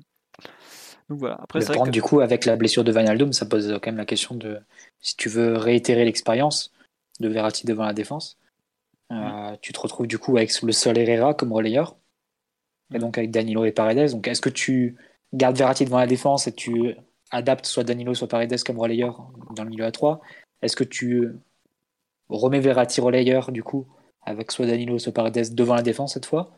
Ou Bien troisième option, c'est plus ce qu'on a vu sur la fin de match avec la une défense à 3 qui te permettrait de, de couper la poire en deux si on veut, euh, en retirant du coup un milieu de terrain et de, de mettre Verratti flanqué d'un autre joueur, mais pas forcément vraiment en sentinelle pure d'un milieu à 3, mais malgré tout avec euh, une position euh, assez basse, mais cette fois couverte par trois défenseurs, par trois défenseurs centraux derrière. Donc ça peut être euh, la troisième option, mais c'est sûr que la blessure de Wijnaldum, elle tombe assez mal euh, pour Pochettino. S'il avait dans l'idée de, de, de rôder vraiment Verratti devant la défense d'un milieu à 3, euh, D'autant que Gay est encore à la canne et je pense que vu comment Ouais. le Sénégal est parti, C'est possible que ça aille en finale face au va- Nigeria. ouais, ça. il, va, il va pas rentrer tout de suite, tout de suite. Non, D'ailleurs, Gay, Je te, euh, je te- je te trouve bien sûr de toi, Mathieu. hein. je, je, je combats la presse euh, locale sénégalaise qui ne veut pas reconnaître les, les mérites de, de nos lions. Daniel Cissé qui se fait tailler le pauvre. Euh, non, d'ailleurs, euh, Gay, euh, son Covid, il a fini. Euh, J'ai rarement vu un Covid aussi vite euh, résolu. je sais pas si c'est la qualité des tests ou Il doit, quoi. mais- non, ça doit, il doit faire chaud au Cameroun. forcément. Ah, il, je a, il a- il a eu le Covid de 50 heures, précisément. ah, non, mais c'est un truc, j'ai fait bon. Alors que Messi récupère encore d'un Covid il y a trois semaines. c'est- Faut savoir, Messi, il a eu le Covid 50 jours, euh, et Gay 50 heures. Bon, pourquoi pas. Bon, en tout cas, on est content que ça aille mieux pour lui, parce qu'il a déjà repris l'entraînement quand même. hein. Il est- Ils n'ont pas de temps à perdre. hein. Euh, on nous dit, tiens, dans les, dans les noms que tu n'as pas cités, Mathieu, est-ce que, ce, est-ce que ça aurait pu être euh, Draxler aussi à la place de Wijnaldum en relayeur gauche comme ça? C'est, un nom qui, qui ressort de nulle part, mais il est plus blessé. Il y a bien un moment, il va rejouer le type. hein. Il est payé quand même. direct en relayeur d'un milieu à 3 avec euh, les compensations à faire des trois devant qui, dé- qui défendent pas ou pas trop. Ça va être compliqué. Je sais pas si c'est le meilleur rôle possible pour Draxler. Et d'ailleurs, on les a- on l'a déjà vu euh, il y a quelques années, il y a 4-5 ans. Mm. Ouais. euh, C'est vrai, c'est vrai. Bon, Euh, on a fait le tour, je pense, sur Verratti, sur. euh, Moi, j'avoue que dans le ce côté relayeur, en fait, je remets une pièce dans la machine. là, Il y a quelque chose. Bernat à la rigueur, mais tu veux essayer Ouais, mais j'y crois pas du tout. euh, Bernat, il a fait deux fois 90 minutes depuis qu'il est revenu, donc ça va être compliqué comme Mm. ça d'imaginer. euh, J'ai un peu de mal à considérer Bernat comme une solution à court terme, mais peut-être que je me trompe. hein. On nous dit laisser Drexler gérer son restaurant. Écoutez, euh, il peut pas être partout, c'est vrai, mais bon, on sait jamais. Non, ouais, dans cette histoire du milieu à 3, je... et c'est une remarque qu'on a fait sur live, c'est que le Covid peut tout rebasculer, une blessure peut tout Ouais. rechanger, quoi. Et c'est ça qui est terrible dans ces saisons et tout. et C'est un, on- bah, un problème pour tout le monde, mais c'est vrai que nous, on est quand même très souvent touchés. J'avoue que je, je n'enterre pas encore l'Argentin marcheur parce que il suffit de pas grand chose et globalement, j'avoue que je, vois la liste des milieux de terrain et encore plus après la blessure de Wijnaldum qui pour le coup me plaisait beaucoup ce, ce samedi. Je pense que bah, il n'y a pas grand monde en fait. Tout le monde a sa chance. C'est toujours pareil quand tu regardes la qualité des joueurs. Paredes va encore rater des matchs euh, à cause de, des qualifications en Amérique du Sud. Ça, c'est c'est un autre souci. hein. Bah ouais, mais au moins il jouera un peu quoi, parce que pour l'instant euh, il joue une fois toutes les trois semaines avec le PSG, il joue trois minutes par-ci, trois minutes par-là. euh. Je, je sais qu'il va rater euh, un match normalement, il va rater un seul match. En théorie, ça sera celui contre Nice. Et pas le, celui du week-end, du coup? Bah si, c'est celui contre Nice. En fait, il joue le 27, nous on joue le 31 en France, et il rejoue le premier. Donc en fait, il va rater qu'un seul match. D'accord. C'est oui, il y a que deux matchs. C'est vraiment une trêve mini mini mini. hein. Et normalement, euh, que ça soit Di Maria qui sera probablement convoqué ou Paredes, pareil, ou Marquinhos, ils vont rater juste le PSG Nice euh, du, du 31 janvier. Puisque Après, ça en se faisant 15, 15 heures d'avion, quoi. Mais bon, c'est. Attends, euh, après, bon, euh, ils font, je sais pas, ils font 15 heures d'avion dans des avions de luxe, hein, ils font pas 2 heures de TER non plus, hein, faut pas les plaindre trop. hein. C'est bon, hein, euh, ils peuvent courir au bout d'un moment, quoi. Il y a toujours un truc euh, avec le PSG, l'avion est pas si, là, c'est bon, allez, sur le terrain vous arrêtez de vous plaindre. Mais plus sérieusement, pour revenir sur Verratti, je le seul truc, c'est qu'il faut trouver trois bons milieux en fait. Donc lui, ça en fait un, c'est bien déjà. Mais les deux autres, euh, quand je vois qu'on, là, ça a marché avec Herrera à gauche et Danilo à droite. euh, c'est pas comme s'il nous manquait beaucoup beaucoup de joueurs. Si on a Paredes qui est pas dans l'équation, Wijnaldum qui est blessé et Gaï à la canne, en gros, euh, bon, et on- voilà, c'est ça le milieu. Je ah, c'est pour ça que je parlais de défense à 3 hein, comme alternative. Oui, voilà. Donc justement, cette défense à 3, Pochettino l'a relancé cette fois-ci. La dernière fois qu'on l'avait vu, c'était il n'y a pas si longtemps, c'était le dernier match de l'année 2021 à Lorient, puisque à la mi-temps, donc il avait fait un changement très similaire. Il avait fait rentrer Ramos à la place de, Mendes. De Mendes qui était complètement à la rue. Et mm. en fait, on avait joué toute la seconde mi-temps avec une défense à 3, bah, la même que celle qui a, joué les 20 dernières minutes. C'était assez bride, c'était pas aussi clair que. C'était pas aussi clair, je suis bien d'accord. Mm. Euh, donc là, pour ceux qui n'ont pas suivi samedi, c'était euh, Kimpembe central gauche, Ramos plein axe et Marquinhos euh, central droit. Omar tout à l'heure a déjà expliqué qu'il n'y croit que très peu. Lucas, ton avis un peu sur cette défense à 3 que Pochettino sort une fois de temps en temps? Sur le live, il y a beaucoup de gens qui veulent y croire. Est-ce que toi, tu y crois en étant mmh. peut-être. Moi, je suis comme Omar, j'y crois très peu. Enfin, Kipembe a très peu joué dans le système. Pareil pour Ramos qui sort de 15 ans au Real où il a dû jouer à 10 fois euh, dans une défense à 3. Euh, d'ailleurs, c'est plutôt un, axial gauche dans une défense à 4. Donc, euh, moi, j'y crois très peu. Vu qu'on on approche des grandes échéances, c'est peut-être. je pense que si ça avait dû être installé, c'était avant. Et vu que Ramos n'a pas permis aussi ce changement de système euh, très tôt dans, la saison. Euh, je pense que c'est pas le moment de, faire des tests, surtout avec des joueurs qui sont pas rodés sur système. Très bien. Euh, Mathieu, tu n'y crois pas non plus ou un peu plus optimiste malgré tout? Bah, Je dirais qu'il y a une chose qui pousse en ce sens et une autre qui, qui pousse dans le sens inverse si on veut. ce qui va plutôt dans le sens de la défense à 3, du coup, c'est le, faible nombre de milieux de terrain à disposition qu'on a parce que tu es obligé de, de chercher des, alternatives parce que voilà, si tu que trois milieux à disposition, garder un milieu à 3, ça va être, ça va être compliqué si, si en plus on doit enchaîner. Euh, mais là, ce qui, va, ce qui va un peu contre l'idée de la défense à 3, c'est quel est l'état réel de Ramos en fait. C'est-à-dire que s'il y a un mois du Real, il ne peut pas jouer plus de, de 15-20 minutes face à, face à Brest. Euh, on part de loin. Et Ramos a joué que des matchs en bois pour le moment. Il a joué face à Saint-Etienne. Euh, qui était de lanterne rouge et qui est toujours d'ailleurs. Euh, il a joué face à, face à une N3 en coupe. Il a joué face à Lorient en seconde période. Donc, euh, plus 20 minutes du coup face à Brest. Ça fait quand même pas lourd pour, euh, pour un joueur qui, qui reprend du rythme, mais je pense pas qu'il soit dans les temps pour être, pour être vraiment en forme face au Real. Donc, à moins vraiment de, de, le roder et commencer à le roder quasiment à tous les matchs maintenant. Donc en gros, sur les 5 ou 6 matchs qui nous restent d'ici au Real, il en fasse 4. Après, euh, est-ce qu'il est va pouvoir les faire? À voir. Il y, a, mm. y, a quand même un truc qui me fait un peu tiquer. Euh, c'est quand Pochettino est interrogé par Canal sur le match de Ramos, la défense à 3, tout de suite, il répond même pas sur Ramos au départ. Il fait non, mais en fait, euh, la défense à 3, c'est parce qu'en face, ils jouaient à deux attaquants. Et moi, j'avoue qu'au coup d'envoi, je pensais, je me demandais s'ils n'allaient pas jouer à 3 derrière, justement, parce qu'on avait vu qu'à Lorient, pour gérer deux attaquants, on avait eu du mal. Face à un 4-4-2, allez, assez similaire en termes de positionnement, je, me demandais s'il n'allait pas entamer direct en, en, défense à 3. Et puis après, je me dis, bah, le problème de la défense à 3 aujourd'hui, c'est que tu n'as pas de piston. Tu as soit Dagba qui a du mal à attaquer en ce moment, soit Kerrer qui n'est pas vraiment un latéral offensif. Et qui joue piston euh, avec l'Allemagne. Il a joué piston, c'était la première période. c'était encore avec, le, avec Nagelsmann, il joue mm. pas de défense, à, il joue pas trop. Euh, flic, euh, flic. j'ai dit qui? Avec le avec Nagelsmann? Nagelsmann, t'as dit. Ouais. non, c'est l'autre. Celui qui a déjà gagné des titres et qui pas celui qui croit qu'il les a déjà gagnés. Bref. Là, on n'a pas d'arrière droit, enfin on n'a pas de piston droit, donc ça me choque. Je me dis bon bah tant pis. Et ce qui est bizarre, c'est qu'en fait, il fait rentrer Ramos. Et est-ce que c'est parce qu'il a vu que, que Kerrer était dans un bon jour qu'il s'est dit bon, eh ben on peut y aller, on va le mettre piston, on mène 2-0, il a mis un but, offensivement il tient bien son couloir, euh, comme le disait Omar, il a fait même un, très bon match dans l'occupation des zones et tout, il, fait un vrai bon match de latéral pour le coup, alors que d'habitude c'est pas toujours ça. Donc on peut y aller. Mais le fait qu'il, pour justifier un système à 3, parle d'abord de l'adversaire avant de parler de lui-même, me fait un petit peu tiquer quant à ses envies réelles de mettre ça en place euh, de façon plus intense. Après, c'est vrai, bah, tu vois, Mathieu, tu en as parlé, j'en ai pas juste avant. T'as pas de milieu en ce moment, quoi.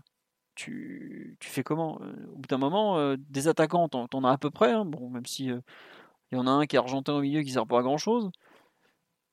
Et puis bah, il, va te falloir trouver des joueurs. Après, est-ce que pour jouer face au Real, il y a je crois que c'est Donnarumma qui le dit en, zone mixte après match. Ouais, c'est bah, c'est bien d'avoir Ramos pour jouer contre le Real quand même. Je sais pas s'il y a un seul joueur qui connaît mieux Benzema que Sergio Ramos. Enfin, il a joué avec lui pendant combien? 10 ans?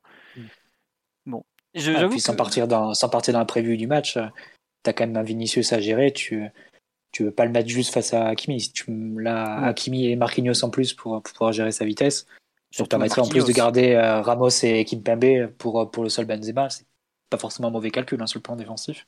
Donc euh, c'est pas forcément euh, quelque chose qu'il faut a priori écarter. Mais c'est vrai que l'état de forme de Ramos est forcément un point d'interrogation majeur hein, à l'idée d'envisager ce genre de plan. Ouais, parce que, enfin, je pense qu'on sera tous d'accord. Si Ramos ne joue pas 90 minutes régulièrement. C'est pas parce que Pochettino l'aime pas, c'est peut-être parce qu'il en a pas les capacités. Hein. Au bout d'un moment, un entraîneur qui fait pas jouer ses meilleurs joueurs, ça n'existe pas hein, globalement. On sait pas, il n'y a pas de vendetta, de, de, de, je sais pas quoi quand j'ai vu des dingueries. Non, s'ils jouent pas plus, c'est qu'ils estiment, d'après les indicateurs très très très précis qu'ils ont, qu'il n'est pas forcément en état de jouer plus. Comme tu l'as dit, il a joué 20 minutes, il aurait pu en jouer 30-35, hein, parce qu'on met le 2-0 à la 54e, on le met pas à la 78e. Hein. Puis 0 minutes face à Lyon, c'est vrai que ça interpelle. C'est quand même le gros adversaire que tu affrontes face à, avant le Real. Bon, certes, Yannis c'est Rennes aussi, mais. J'allais dire, ouais, je, sachant que c'est à l'extérieur et tout, que tu es, en phase de reprise, de, parce que tu n'avais pas joué depuis 3 semaines, un mois. Bon, on, verra euh, ce que ça va donner. Je suis un peu perplexe. Je suis peut-être pas aussi négatif que Omar ou, Lucas sur l'avenir du système mais j'ai du mal quand même à imaginer le PSG jouer à 3 toutes ces rencontres, ne serait-ce déjà parce que euh, on n'a pas vraiment de piston droit, au moins à court terme. Après, est-ce que le Maroc de Hakimi va aller loin? Ça fait partie des bonnes équipes de la Cannes, donc euh, il y a de bonnes chances qu'il reste encore au moins 2 deux, semaines, deux, trois semaines là-bas. Mais c'est pas forcément une, euh, une solution aussi évidente qu'elle en a l'air? Parce qu'il y a des gens sur la qui disent mais comment on peut ne pas, ne pas euh, se lancer dans cette, euh, dans cette euh, piste, dans ce système tactique? Bah, Vous avez eu quelques, quelques réponses. Omar, pour compléter ce que tu disais tout à l'heure, tu veux rajouter quelque chose ou pas sur la défense à 3 non, non, pas, pas forcément. Je, pense que c'est, tard dans la saison pour, euh, imaginer cet aménagement et même, euh, au-delà de Ramos, euh, je pense qu'il y a un débat autour de l'organisation du milieu. qui serait le milieu dévolu à être entre tes deux attaquants aussi, qui est un rôle prépondérant dans une organisation à, à, à 5 au milieu et surtout Enfin, il y a, y a, des mécanismes de pressing, il y a mmh. c'est vraiment pas neutre la couverture de la largeur à, en, étant organisée à base à 3 et je pense que début janvier ne l'avoir jamais vu ça laisse pas augurer que pour, pour le tournant de la saison tu puisses te lancer dans, dans ce genre d'invention après ça c'est déjà vu au PSG ouais c'est clair que tu ne travailles pas 20 minutes face à Brest sur un match qui est déjà plié hein. mmh. Euh, tous les mécanismes défensifs de qui sort sur le latéral adverse, par exemple. Euh, est-ce que c'est le, milieu excentré? Est-ce que c'est euh, l'ailier d'un éventuel 5-4-1 Est-ce que c'est le piston qui va sortir très haut, mais à ce moment-là qui récupère l'ailier dans le dos ou qui récupère éventuellement le milieu relayeur qui serait cross enfin, Il y a beaucoup de, de, mécanismes et de, questions qui se posent si tu passes à, 5. C'est pas forcément un schéma qui est évident à, animer et que tu dois forcément rôder avant et, rôder sur des vrais matchs. Ça le PSG, est-ce qu'on va vraiment jouer avant le Real? On a Nice en coupe et on a Rennes, il me semble, avant le, Real. Ouais. Donc voilà, c'est des, bons, des bons adversaires. Peut-être qu'on aura des, des, indications à ce moment-là. Mais euh, voilà, il faut... de toute façon, ça demandera beaucoup de travail. Au moins, on a les, les deux semaines pleines. La semaine qui vient de, de, de s'écouler et la semaine qui arrive sans le stage au Qatar. Ça, pour le coup, Pochettino, il peut sans doute mettre un peu sa main sur, sur l'équipe durant les, les, les jours qu'il a à disposition. Mais et après, c'est dommage, juste pour compléter, ensuite, tu avais carrément 8 jours avant Nice. Et le problème dans ces 8 jours avant Nice, c'est que bah, tu perds les Sud-Américains, donc tu perds euh, Di Maria. Les Sud-Américains et les internationaux africains. voilà, et donc en fait, tu pas Di Maria, tu pas Paredes, tu pas Marquinhos. Bon, Mar même si Paredes, on a dit qu'il était un peu out, mais tu perds au moins deux titulaires, plus Hakimi, plus Gay, voire Diallo qui peut avoir un rôle dans une défense à 3 si Kimpembe a un pépin, tu vois. Tu t'as beaucoup, beaucoup, beaucoup, beaucoup d'absents au final. Quoi. C'est, tu te fais encore une fois plomber par les sélections. Quoi. Après, il faut bien trouver des dates. Hein. Le PSG était bien content à l'époque qu'ils n'aillent pas jouer euh, ces, matchs sud-américains en mars et tout ça. Donc, euh, c'est frustrant parce qu'on n'a pas tant de blessés. Enfin, on a zéro blessé musculaire d'ailleurs en ce moment. C'est Bah, Wijnaldum qui s'est fait un coup et Neymar qui, qui a aussi un coup. C'est pareil, bah, les deux blessures comme ça sur des tacles à la cheville, même si bon, il y en a une, Ouais. c'est un peu moins Il n'y a pas de claquage ou de, de blessures musculaires et tout. Donc c'est dommage parce que nos absences, c'est vraiment des, des internationaux et Covid. Donc c'est l'autre. C'est comme ça. Euh, bon, est-ce que vous voulez rajouter quelque chose sur la défense à 3 Non, on a globalement fait le tour, je pense, pour l'instant. Non, juste un truc à rajouter.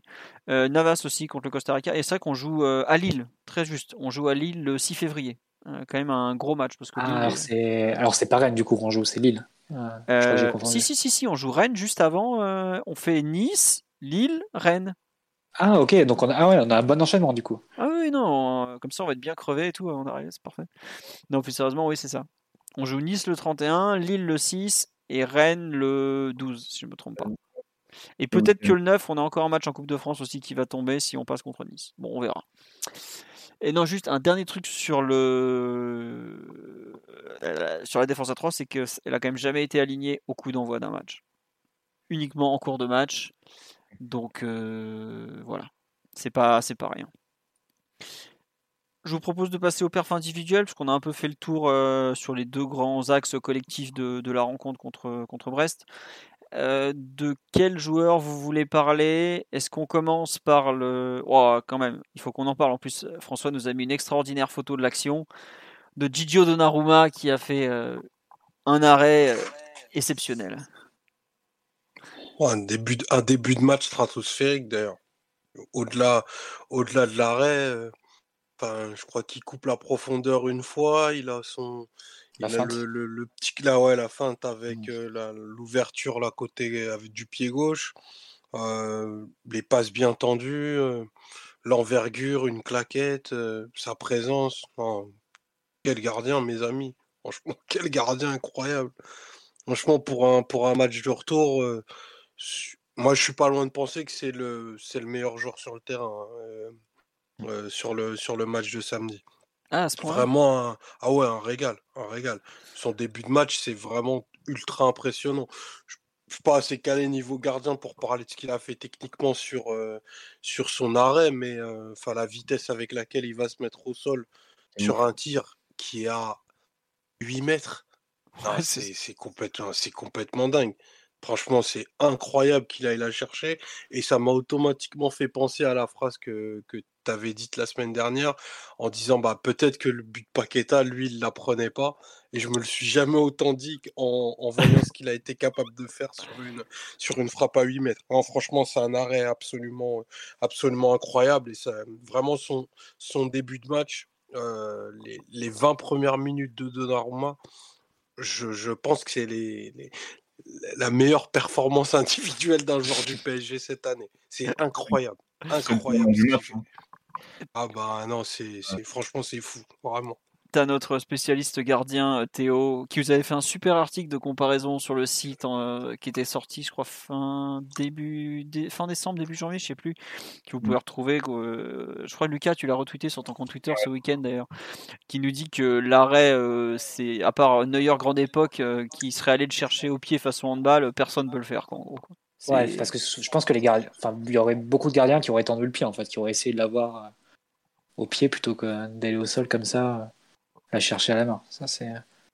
On nous demande, tiens, sur là, est-ce que vous pensez que Donnarumma est en train de prendre l'ascendant sur Kaylor Ah, Malheureusement, je pense que la tendance, elle ne date pas de ce match. hein. Enfin, malheureusement pour Kaylor, hein, qu'on a beaucoup glorifié dans ce podcast, à raison, parce que ça a été un, gardien exceptionnel. Mais là, l'écart entre les deux euh, commence à être euh, de plus en plus visible, en fait. C'est c'est fou parce que jamais on aurait pensé dire, euh, dire ça aussi vite, mais il est, il est, hors norme, l'ami Gigio. Enfin, les, comme tu as dit, Omar, les 20 premières minutes, ce qu'il a sorti, euh, même après la claquette sur le corner, alors qu'il vient de faire un arrêt euh, incroyable, le- tout, tout, tout, le jeu au pied. Et si vous regardez, euh, cette année, il- on n'a pas fait beaucoup de clean sheet au Parc des Princes, et je me demande si les seuls qu'on a réussi, c'est pas avec lui dans les buts. J'ai à Mm, bah, confirmer, mais Il je fait les quatre, euh, sur les cinq derniers, il y a 4 clean sheets. Euh, t'en, as un face à Nice, t'en as un face à Monaco, t'en as un face à Brest. Les trois derniers au Parc des Princes déjà. J'ai un doute Euh, sur PSG Montpellier, si c'est lui dans les buts ou si c'est Navas. Mais euh, Ouais, Donc qu'est-ce que à Bruges c'est Navas contre Montpellier. Voilà. Et, Bruges en Ligue des Champions, c'était Donnarumma dans, dans les buts? Oui, c'était Donnarumma parce qu'il avait joué l'aller en. Navas avait joué l'aller. voilà. Le match où il encaisse sur les cinq derniers qui où il est dans les cages. Voilà. Lucas ou Mathieu, vous voulez rajouter quelque chose ou pas? Non, mais exceptionnel, comme a dit Omar. Tiens, juste une question, on nous demande sur live, mais je pense qu'on n'aura pas la réponse. Comment Pochettino va choisir pour la Ligue des Champions? Ça. Bonne question. Bah, il mettra celui qui pense être le meilleur. Hein, c'est... pas de... Tiens. Et on nous signale juste sur le sur le sur le comment dire sur le, match de, Didio contre Brest qui est aussi une sortie en toute fin de match juste devant la surface à la 90e, je crois, qui est aussi assez importante. Et c'est vrai qu'on nous dit que pour une histoire de. Pour sortir face à Vinicius lancé en profondeur, c'est peut-être plus rassurant de mettre Donnarumma que Navas, qui n'est pas un gardien extraordinaire euh, hors de sa ligne, on va dire. Sur la ligne, évidemment qu'il l'est, mais bon. On va voir. C'est vrai que par contre, on en a parlé juste avant des internationaux, le fait que ça va être compliqué de travailler les semaines parce qu'ils sont en sélection. Mais Navas, justement, va pas jouer contre Nice, sachant que Pochettino, en général, donne plutôt des séries de deux matchs. Entre l'enchaînement euh, Covid-sélection, euh, est-ce que Navas va beaucoup jouer au mois de janvier? Il est possible qu'il se retrouve dans le. Dans, entre guillemets, dans le, dans, la même, euh, dans le même enchaînement pas très positif que Donnarumma avait subi au mois d'août, à savoir bah, il n'était pas prêt, puis il arrive ensuite, etc. etc. Quoi. Il s'agit d'arrêter la rotation. Toi, ça y est, tu arrêtes? Non, bah oui, ça y est, il faut installer le, il faut installer le meilleur des deux. Quelle que soit la décision de, de, de, Pochettino. Moi, bien sûr que, que j'estime, avec euh, mon tout petit niveau d'information, et que, que, que Donnarumma est le meilleur des deux et qu'il faille désormais l'installer. Mais je pense que la, première, la gestion de la première partie de la saison de Pochettino des deux gardiens, euh, à jouer à kiff kiff était plutôt plutôt bonne. Il a il a une, une répartition plutôt équitable. Euh, enfin maintenant ça a plus lieu d'être. L'idée c'est d'être totalement tourné vers la vers la performance et je pense que ok ça se joue pas non plus. Euh, enfin il n'y a pas un monde d'écart entre les deux mais je pense que l'avantage est quand même très net sur, euh, sur plusieurs aspects du jeu qui me paraissent absolument clés du, du, Paris Saint-Germain et qui donnent euh, un avantage quand même assez significatif au, au numéro 50. C'est vrai qu'il a le numéro 50. J'avais oublié ce détail. D'ailleurs, j'ai vu qu'il y avait un autre gardien. Je crois que c'est euh, Bernardoni à saint qui a récupéré le 50 aussi. Pareil, ils ont trop de gardiens. Mais bon, eux, ils en ont pas un de bon dans le tas. Euh, je m'excuse auprès de la personne que j'ai bloquée sans faire exprès sur YouTube. Je suis désolé, euh, MS. Je sais pas comment te débloquer. Il faudra venir m'aider là dans le live. Bon. Euh, voilà, c'était le message du mec pas doué que je suis. sur la défense, bon, enfin sur Donnarumma, je pense qu'on a fait le tour. À part si Mathieu ou Lucas veulent rajouter quelque chose, mais je ne pense pas en défense, bon, vous voulez dire un mot sur euh, quel joueur vous voulez euh, parler de. Non, juste un tout petit mot sur euh, Marquinhos, que j'avais critiqué la semaine dernière pour son manque d'initiative, notamment quand il a le ballon ou certains positionnements. Je n'aimais pas sa gestion de la profondeur. La profondeur, j'ai pas aimé le début de match, mais après, je l'ai trouvé très bon. Et le, le, jeu avec le ballon, bah, n'hésite pas, monsieur Marquinhos, à renvoyer des grandes, des grandes transversales. Nuno Mendes. À Nuno, euh, parce que clairement, c'est un, comment dire, c'est un, une transmission qui a fait très mal à, à Brest et que il les a largement dans les jambes ces diagonales comme ça. Faut pas qu'il s'en prive. Hein. Euh, continue, mon grand, continue. Vraiment. Ça... Euh, avec Hakimi face à Lorient. C'est des séquences qu'on devrait peut-être plus voir avec la qualité de jeu long de Ramos ou de Marquinhos euh, de trouver les latéraux. Euh, non mais oui. Tu, as totalement raison. Et puis j'espère qu'on va le voir plus parce qu'on ne peut pas se contenter d'une passe toutes les, tous les 4 matchs. Quoi. Là, il en a fait combien? 3 ou 4 des diagonales dans la rencontre? Mmh. Eh bien, encore, encore, encore. Vraiment. Donc voilà, c'était juste sur ça, parce qu'on en avait parlé la semaine dernière, et je trouve, on me dit, Marquinhos écoute le podcast. Il y a trois personnes qui sont venues me le dire pendant la rencontre euh, samedi, genre, eh, il écoute le podcast. Mais euh, non, non, non, non, euh, je, je, ne pense pas qu'il écoute le podcast. Mais en tout cas, je lui souhaite d'être de nouveau à ce niveau-là. Mathieu Lucas, Omar, de qui vous voulez parler un peu sur la ligne défensive? Petit... Obligé de parler de nos, de nos, fantastiques latéraux quand même, qui ont, qui ont sorti un gros match. Vous voulez commencer par lequel? Celui à droite ou celui à gauche? Comme vous voulez. Bah, forcément, Kerrer, c'est plus surprenant parce que. Tu... Bah, tu commenceras par lui alors, parce que j'ai une photo sous la main. tu l'attends bah, tu l'attends pas double buteur euh, euh sur matchs. des matchs consécutifs. Ouais. Mais ça confirme un peu sur les... son apport offensif sur les, les matchs en latéral. Il y avait eu euh, le match face à la N2 face à la N3, je sais plus. Il avait été dangereux comme ça sur le renversement de, de, de Verratti. Euh, là, il a, il est trouvé un peu un bout de chaîne pour, pour finir les actions avec le, le centre de Mendes, mais aussi euh, je sais plus si c'est Mbappé qui le décale pour son, euh, pour son action qui, euh, qui, finit, qui finit par trop croiser. enfin bon, il est tout trouvé comme ça, complètement à, l'opposé et, libre de, de, pouvoir finir. Malheureusement, il croise trop, trop sa frappe. Donc non, il a, été, il a fait vraiment un, un bon match. malheureusement, enfin malheureusement, tristement bien meilleur que, que celui de, Dagba face à, face à Lyon la semaine dernière, la première mi-temps. Et pensais pas qu'on verrait une telle différence dans, le, dans, dans, la performance des deux parce que tu peux dire que c'est assez kiff-kiff et que a priori, le plan offensif, ni l'un ni l'autre ne va, ne va particulièrement briller. Bon, évidemment, faut pas s'attendre à ce que Kerrer soit décisif à tous les, à tous les matchs et, et, euh, et apporte un but ou, euh, ou, une contribution au score hein, tous les week-ends. Mais voilà, même quand il a été trouvé plusieurs fois lancé, il a pas fait n'importe quoi. Il a fait des fins de, de centre pour venir à l'intérieur, enfin, ce genre de choses qui, euh, qui font dire que ouais, son, son, match était, était plutôt intéressant et c'est le titulaire logique du poste en l'absence d'Akimi. Et on pensait pas forcément dire ça. Hein. oui, Lucas, excuse-moi. Il avait été euh, questionné sur, euh, sur le remplaçant de Hakimi pour la Cannes. Il avait plutôt précisé que Dagba était latéral droit et que Kerrer était central. Bon, visiblement, la, la tendance s'inverse dès le deuxième match parce que je pense que Kerrer est bien parti pour, euh, pour le remplacer sur le mois de janvier et sur le début février. Ouais, c'est non mais c'est sûr. Hein. Après, euh, on verra si, si bascule il y a en défense à 3, si justement il, il devient piston ou s'il s'il est dans la ligne de 3. Pour l'instant, je pense qu'il a gagné effectivement le poste pour, pour, les prochaines rencontres. Omar, tu as apprécié le, le retour de Thilo? Pas forcément. Hein. Thilo, euh, absolument excellent depuis plusieurs semaines, mis à part euh, PSG Strasbourg qui était un, un, petit accident de parcours. Euh, excellent. c'était quoi PSG Strasbourg? Je me souviens plus. Il était, c'était quand celui-là? C'est le match, mais tout premier de, de, la saison là, quand on fait 4-2 et, ah, et ouais. je défense en centrale avec l'équipe.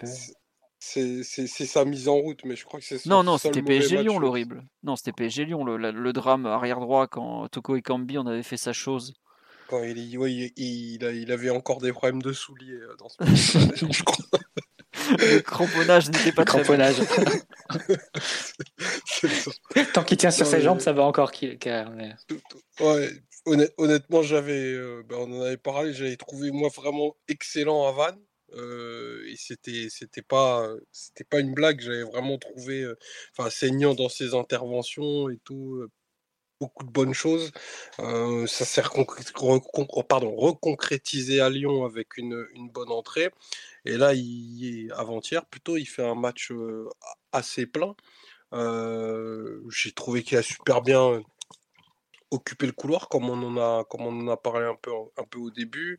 Euh, il a dédoublé plusieurs fois dans le dos dans le dos Di Maria sans être servi. Euh, il s'est projeté dans la surface une fois en première période, il est pas loin de marquer. Euh, la, la, deuxième fois, il, il marque d'un but qui est pas facile à mettre hein, mine de rien. En une touche comme ça, c'est des gestes qu'on lui qu'on lui connaissait pas. Mais une sacrée reprise. Hein. Ah ouais, non, non, faut la, ah faut la mettre. Hein. Je, je, suis assez surpris de, de la finesse de l'ami, de l'ami Thilo, qui est, qui est, plutôt dans une bonne période. Euh, donc, faut profiter peut-être du, du, du, moment qu'il vit pour le faire enchaîner les minutes. Euh, qu'il a mis, il met deux buts qui sont, qui sont importants. Euh, enfin, il ramène, il ramène un point euh, la semaine dernière et là, il scelle, il scelle un peu la victoire. Euh, il y a quand même, il y a quand même eu des tentatives de centre également de son côté. J'ai pas, pas le chiffre exact. Ils ont pas, pas tous été réussis, mais j'apprécie que le, latéral aille au bout de ses actions. Et, c'est marrant parce qu'il y a un vrai parallèle avec, avec Nuno, qui a bien sûr, lui, de son côté, d'autres, d'autres qualités de vélocité, des capacités d'élimination technique en un contre un n'a pas Kerrer, mais il y a chez les deux en ce moment, du coup, une vraie volonté d'aller au, bout des actions et au bout de la ligne. Et ça, quand tu es latéral au, PSG, c'est mine de rien pas super fréquent donc ça, ça, amène bah, une action qu'on a déjà vue deux fois décisive cette semaine. C'est vraiment construction côté, gauche, finition du latéral droit. On, serait bien, on serait bien inspiré de, de poursuivre dans cette voie-là quand, quand, un joueur qui a les capacités de finition d'Akimi reviendra, reviendra occuper ce poste-là, parce que lui, s'il est servi dans les 20 mètres ou dans la surface, il, il a encore plus que de qualité que Kerrer dans la, dans la finition, donc ça peut, ça peut garantir un volume de, un volume de but euh, assez conséquent. Non, donc vraiment, euh, Kerrer qui se remet dans, dans l'équation, c'est vraiment très bien. Et lui, pour le coup, si passage à 3 il devait y avoir, euh, il me paraît beaucoup plus légitime et beaucoup plus outillé que même Kipembe en, dans, ce, dans cette physionomie de, de défense-là. Très mmh bien. Oui, tu veux rajouter quelque chose, Lucas? Je suis, je suis d'accord avec Omar euh, sur le fait que Kerrer pourrait euh, complètement euh, occuper un poste parmi les trois derrière si jamais il y avait changement tactique. C'est, un joueur qui, a déjà expérimenté ça à, à Chalk sur ses débuts et, qui paraît légitime de, de, le faire aussi sa bonne période de parisienne de la première partie de saison, la première saison. Ah, automne 2018. Hein. c'est ça, il était bon en central gauche. au Vélodrome, il joue à, central droit au Vélodrome avec Ensoki et Marquinhos en, oh là là. Libéro, je crois. Quelle équipe du, du, meilleur entraîneur 2021 Avec comme l'entrée de Mbappé pour faire gagner le match. Ah bah oui, au bout d'un moment, on va pas gagner un match. on va pas gagner un match avec Choupeau. Parce que sinon, on fait se brosser. Hein. Évidemment, sinon ça compte pas. Euh, non, il y a beaucoup de gens qui sont contents sur live pour le, pour le rebond un peu de, ce jeune qui, globalement, euh, va arriver à un carrefour de, sa carrière. C'est-à-dire, c'est, il est en contrat jusqu'en 2023, c'est, ça prolonge ou ça, ou ça part. Hein. Alors, tant mieux pour le PSG qui se montre à son avantage, ça, ça lui redonne de la valeur, même si euh, ça en enlève à Colin Dagba, tant pis, hein, on fera avec. Normal, normalement, là, il a fait assez pour être prolongé de 4 ans. Là, je... Et pas pour rien. Hein. Pour, euh, pour Tilo 2028. Ah il fait partie des joueurs comme, euh, comme euh, Paredes et comme Diallo qui ont un amortissement conséquent et donc un poids sur les comptes du club important. Et tu dois forcément te demander est-ce que tu prolonges ou est-ce que tu pour diminuer l'amortissement, la charge d'amortissement, ou bien est-ce que tu vends? Te sortir de ce contrat des, des comptes du club. Donc il est dans l'équation avec les, les Paredes et, les Diallo de savoir cet été qu'est-ce que tu fais. Ouais, bon, on verra. Euh, je pense que on nous dit qu'il faut vendre les deux autres. Ça, c'est une, autre paire de manches. Hein. On verra ce qu'ils en font. Mais euh, non, c'est bien pour lui, honnêtement. Je J'ai rien d'autre à rajouter. Je suis juste content qu'il euh, s'en sorte, bah, qu'il reparte un peu de l'avion, de, l'avant, pardon, parce qu'il est quand même pas passé par des par des périodes très sympas. On va espérer surtout que ça, ça ah bah, continue. Il avait, fait, il avait fait une année, une année et demie la tête sous l'eau. Hein, Ouais. Tu, tu le voyais pas relever la tête. Non. Et puis finalement, comme quoi, le football, c'est de belles histoires comme ça. Juste le Phoenix. Le Phoenix, ça va. Très très Phoenix Tio, parce qu'il est capable de bien se brûler les ailes dès le prochain match en tout cas. On passe à, à notre bon Nuno sur l'autre aile qui nous a encore fait une, une partie, euh, ma foi, fort agréable à, à, regarder. Un peu. Le pauvre, je trouve qu'il est vraiment très esselé par moments sur son côté gauche. Et autant en première mi-temps, il n'a pas trop réussi à se dépatouiller tout seul. Un peu comme à Lyon d'ailleurs. Autant en seconde mi-temps, euh, ah, il, il, a quelque chose. Quand il commence à accélérer, qu'il arrive à, à, trouver un, deux appuis, euh, on l'arrête plus. Quoi. Il est. Euh, il a des défauts, évidemment. Il a 19 ans, il est plein de défauts, c'est normal. Mais il a quand même des qualités rares, Nuno. Je ne sais pas l'état des comptes du club, hein, je pense ça sous la main, hein, évidemment. Et puis, mais j'espère quand même qu'on qu'on lèvera cette option d'achat parce que je vois pas beaucoup de jeunes arrière gauche avec un potentiel pareil. Comme on me dit, ouais. ça pas beaucoup d'autres, non? On sait jamais. Hein. Sais, si Bernat revient et se remet à faire 4 euh, mois de folie pour finir la saison, on a fait des fois des trucs bizarres au PSG. Mais pour moi, il y a assez peu de doute qu'on va lever l'option d'achat. Mais vraiment, pour un joueur de 19 ans, Pochettino s'est vanté de faire beaucoup jouer des jeunes. Alors, je sais pas de qui il parlait. Hein. Il devait pas trouver la bonne équipe. Hein. Peut-être euh, Tottenham, je sais pas. Mais en tout cas, euh, lui, pour le coup, il est jeune et il est vraiment très bon et performant. Il n'a pas été trop sollicité défensivement, mais ce qu'il est capable de faire, même enfermé dans des situations vraiment mmh. compliquées, c'est fort. Hein. Non, c'est tout, j'ai rien d'autre à dire. non, mais c'est ça, bah, c'est un peu le, la complexité du rôle de latéral au PSG parce que pour, pour schématiser, tu dois attaquer dans des petits espaces et tu dois défendre dans des grands espaces. Et évidemment, sans l'aide de, de, ceux qui pourraient t'aider comme, comme tes ailiers devant. Donc, euh, forcément, ça demande des, des, qualités physiques importantes et aussi d'initiative. Quand tu dois attaquer, euh, arrêter face à des défenses regroupées où il n'y a pas beaucoup d'espace, tu vois que, même, que dans ces cas-là, Nuno Mendes a aussi des ressources pour, euh, pour attaquer l'adversaire direct qu'il a en, un contre 1 et le passer et ensuite euh, créer du danger. Euh, là, pour le coup, c'est récompensé par une passe décisive. Ça n'a pas toujours été le cas ces dernières semaines, même si on, sentait sur les matchs récents que qui créait à chaque fois de, de, plus en plus de danger et que ça allait, ça allait finir par se débloquer à ce niveau-là. Il avait été. Attends, juste Mathieu, je t'interromps. Il, a hmm. été... il est passeur décisif en Coupe de France, mais sur corner au moins. Ouais, en faisant marquer Kipenbeck, un bel exploit. Mais, il y avait aussi des actions où, voilà, pas coupé par Icardi, où il n'a pas été très, très chanceux et mm. il aurait pu être euh, davantage récompensé. Mais euh, c'est vrai que là, il a, il a montré dans, bah, dans son duel avec, euh, avec Pierre Gabriel que voilà, il pouvait le, passer. effectivement, ce qu'il fait sur l'action du, du 2-0, c'est magnifique. Mais c'est pas, c'est pas forcément très étonnant. Il le fait même quand il est un peu coincé sur le, sur l'aile. Euh, souvent, il, cherche à s'emmener le ballon euh, du pied droit, euh, presque un peu en double contact. il se pousse un peu le ballon et ensuite il l'emmène du, pied droit.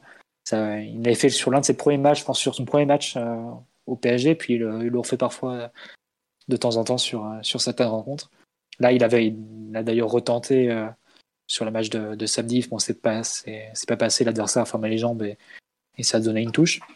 Et, mais là, il a réussi en un contre un de façon un peu plus euh, resserrée et, plus offensive, forcément, plus proche de la, ligne de but adverse. Donc, euh, c'est une ressource qu'il a et c'est euh, pas une feinte, mais un geste qui, qui maîtrise et qui et qu'il arrive à reproduire de temps à autre. Donc, c'est une ressource de plus à, la panoplie assez large en fait de, de qualité de, de joueur.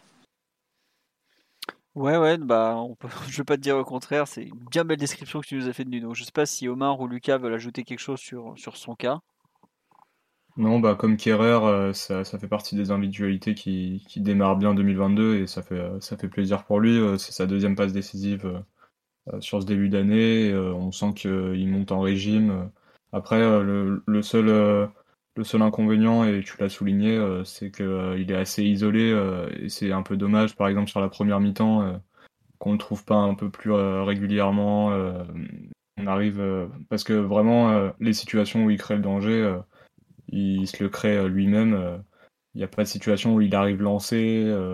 c'est un peu dommage parce que je pense qu'il en a le potentiel pourtant d'être trouvé dans des situations où il n'aurait pas à, créer le danger lui-même mais euh, à être lancé, puis pour, euh, pour centrer euh, dans l'axe et éventuellement créer des situations différentes, un, peu diverses, parce qu'il a une large palette pour le faire.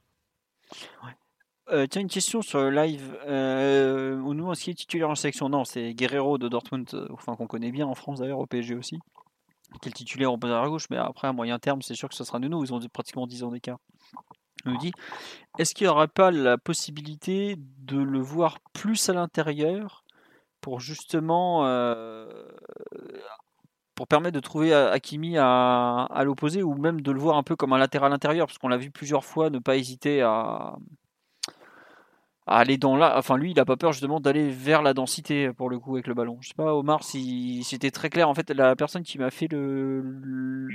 dire que euh, est-ce qu'on peut, est-ce qu'on peut le voir un peu dans le registre de Caio Henrique à l'AS Monaco, euh, un joueur qui peut euh, rapidement revenir dans l'axe, apporter son soutien, peut-être même en un relais supplémentaire. Ouais, c'est ça. Je sais pas, Omar ou Lucas, toi, puisque vas-y, ce que t'en penses?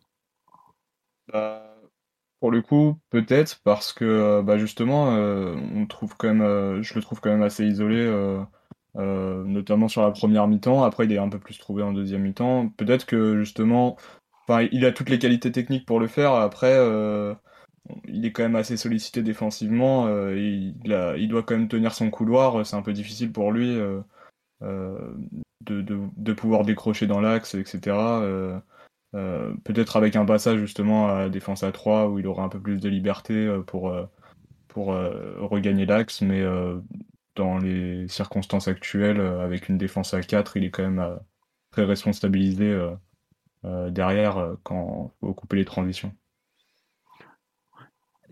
Omar, tu as un avis sur euh, la question? On ne t'a pas entendu sur le jeune Nuno. Je crois qu'on a perdu Omar. Bon, eh bien, nous n'entendrons pas Omar sur le jeune Nuno qu'il apprécie énormément. Ah, oui, on a perdu Omar, je vous confirme. Omar Allô Oui, c'est bon, on t'entend. Ouais, désolé. Euh, la, question, c'était euh, Nuno qui se, qui se recentre en, phase de construction, c'est ça? Oui, c'est ça, oui. Je suis pas sûr d'avoir compris. Oui, non, c'était euh, ça. Mais je crois qu'il il le fait deux, trois fois en première mi-temps avec, avec Wijnaldum, il me semble. Après, de, de là que ça devienne une espèce de, de, pattern dans notre jeu, j'en doute parce qu'on est plus souvent en, situation de déséquilibre qu'en situation placée. Mais en tout cas, je pense que techniquement, c'est quelque chose qui peut faire parce qu'on on, l'a on l'a souvent vu même de position, euh, c'est Mathieu qu'on parlait tout à l'heure, euh, je crois, de position très inconfortable, trouver des bonnes passes à l'intérieur, bien claquer sur des joueurs qui étaient face au jeu. Donc je pense que techniquement, il n'y a aucun souci. Il n'y a aucun souci pour le trouver, lui, dans cette position-là.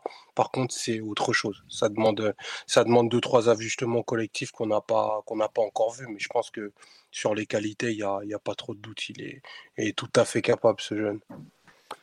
Eh bien, on va espérer que ça sera le cas prochainement. Euh, au milieu de terrain, il y a un joueur dont vous voulez parler en particulier ou on a déjà fait le tour en. Ah, peut-être un petit mot sur. Vous voulez revenir sur la mi-temps de Vinaldoom ou pas Qui est quand même un peu. Bon, peut-être sa meilleure. Enfin, moi je pense que c'est probablement sa meilleure depuis qu'il est arrivé au PSG. Qu'est-ce que vous. Petit mot ou pas sur, sur le, le néerlandais? Prends rétablissement à ce jeune. Moi, je souscris totalement à ce que tu as dit. J'ai beaucoup aimé sa, sa, première, euh, sa première période. Il, il, se fait blesser sur une faute tactique d'Agoumé qui est, qui est plus malheureuse que, que, que volontaire. Euh, J'ai pas vu euh, la durée de son, son disponibilité. Oh ouais, merde. Ouais, donc euh, ouais, la, la, torsion avait l'air quand même assez importante. Donc trois semaines ça le met ouais, ça le met quasiment sur le carreau pour, pour le Real quoi pour, pour être titulaire, ça va être compliqué. Ah, il aura une, semaine pour récupérer avant Après, honnêtement, il est ultra professionnel. Il a, il a pratiquement jamais été blessé dans sa carrière. Donc on voit qu'il c'est quelqu'un qui a l'habitude de prendre soin de son corps et tout. Je pense qu'en le PSG dit environ trois semaines, entre deux et trois semaines, je pense qu'en trois semaines pétantes, il est, il est opérationnel. Quoi. Donc, euh, sachant qu'il a cinq semaines ou quatre et demi, cinq entre le match de samedi, qui était le 15, et le match du Real qui est le 15 février aussi, pour moi, il sera au moins dans le groupe, euh, voire sur le banc. Allez, le 11, je sais pas. Quoi. Espérons, parce qu'il a un profil, euh, sans faire. Euh, sans, me projeter tout de suite dans l'idée du Real, mais il a un profil de joueur dont, dont tu as besoin, peu importe la partie du match. Entre l'équipe que, que met souvent le Real pour commencer et celle qui finit les matchs, il y a un moment, tu as besoin de joueurs de, qui ont ce volume euh, athlétique. Je pense notamment sur la deuxième partie des rencontres, quand il commence à envoyer Valverde et tout le reste. Donc, euh, soigne-toi bien, jeune, jeune Jorginho. plus très jeune, mais soigne-toi bien quand même. je sais pas, Mathieu, Lucas, si vous voulez rajouter quelque chose sur sa rencontre Non, bah, ça allait beaucoup mieux structurellement avec ce qu'il a connu à Liverpool. là, il n'est pas baladé sur l'aile gauche ou sur l'aile droite c'était vraiment à ses débuts en tant que joueur euh, aux Pays-Bas ou même à Newcastle qu'on l'avait vu dans, dans ce cas-là, mais euh, ça faisait bien longtemps qu'on l'avait pas vu comme ça à, Liverpool. Euh, enfin, Klopp l'avait clairement formaté dans son 4-3-3 et là, c'est tout de suite, c'est beaucoup plus cohérent. ça, ça correspond mieux aux qualités du joueur. et oui, il a fait un grand bien dans les, dans les volumes de course et même dans son impact défensif il a quand même euh, bien aidé euh, Nuno Mendes aussi sur euh, certaines situations. je pense à, une situation en première mi-temps où il envoie un Brestois au, au poteau de corner avec l'épaule, c'était plutôt bien finement défendu. Ouais, tiens, sur là, on dit, je vois pas ce qu'il apporte, pas une menace devant, pas un grand apport derrière. Bah, pour le coup, sur le match de samedi, c'est tout le contraire, non? Parce que derrière, il a eu un vrai apport, il y a plusieurs contres, Lucas t'en parle et tout, je, revois la 40, bah, au moment où il repart, au moment où il se fait blesser, c'est parce qu'il est bien redescendu pour, pour défendre de mémoire. Donc euh, pour là, samedi, il y a un vrai apport défensif et comme quoi il pèse pas devant. Bah si, de, euh, pas une menace devant pour le coup. C'est jusque là, c'était à peu près la seule chose qu'il avait montré. C'était une présence dans la surface qui est, qui vraiment à surveiller. Donc euh, si. Et là, pour, pour, moi, la vraie nouveauté sur le match de samedi, c'est qu'enfin, il a réussi un peu à se montrer dans le jeu, à combiner un peu. Je crois que c'est la première fois qu'on le voit faire un simple 1-2 de la saison. Quoi. C'était avec Verratti ou avec Mbappé, je sais plus, mais bref, enfin on l'a un peu vu dans des circuits de passe, quoi. Et c'est ça qu'on attendait. Alors ça sera jamais un joueur qui va toucher 90 ballons par rencontre, hein, c'est pas son jeu. Mais s'il peut en avoir 60, euh, 70, euh, bien utilisé, avoir euh, une présence devant et une capacité à récupérer des ballons, bah ça sera un peu le joueur qu'on attendait au coup d'envoi de la saison et qu'on n'a pas encore vu, quoi. Et rien que ça, ça serait effectivement une sacrée, une sacrée plus-value. Bon, on va espérer que ça continue. à part si Mathieu veut rajouter quelque chose sur son cas, voilà. Est-ce que tu veux parler d'une des prestations de devant ou pas du tout et on passe à la dernière partie de l'émission euh, sur les, éventuels, euh, enfin sur les questions-réponses dans les, trois de devant, Mbappé, Icardi, euh, Di Maria. Peut-être un petit mot sur sur Di Maria dont c'était le premier match en 2021. Bah, le problème de Di Maria, c'est qu'il y a quelques ratés qui pèsent dans, dans le jugement de, de son match. Notamment, il y en a un qui est assez, euh, assez sale, c'est le 3-4, c'est quasiment un 3 contre 1 qui, euh, qui rate en, sur les contre-attaques en, première mi-temps. Malheureusement, c'est le ballon est sur son pied droit et il n'arrive pas à redresser suffisamment le ballon pour le mettre dans la course de, de Bappé, il me semble. Mais bon, ça aurait pu être pour Icardi. Donc euh, ça partait vraiment comme, une contre-attaque quasiment en 3 contre 1. Et, mais sinon, moi, je l'ai trouvé vraiment mobile et, actif, notamment sur le, sur le début de match, sur la première mi-temps c'est celui qui a trouvé beaucoup de solutions euh, un peu sur les côtés du milieu à 4 brestois. Trouver des angles comme ça pour, euh, pour se mettre ensuite en position de, de, euh, de faire des centres rentrants ou d'ensuite connecter avec les, les, autres joueurs. On l'a vu aussi un peu prendre des libertés dans son positionnement, aller aussi côté gauche, aller toucher des ballons plus dans l'axe aussi, mais pas avec le, le taux de réussite qu'il peut avoir dans ses, bons, dans ses bonnes rencontres. Donc forcément, un match mitigé pour Di Maria qui, euh, qui était en reprise. Ouais. Euh, Lucas, sur euh, Di Maria, pareil, mitigé, t'attendais mieux, t'attendais plus sa, sa, réincorporation, ça a quand même permis de, de redonner un peu une allure à la structure. 4-3-3, hum. ça a permis notamment de, de rebasculer Ginaldo au milieu, de lui faire faire une bonne, une bonne première mi-temps.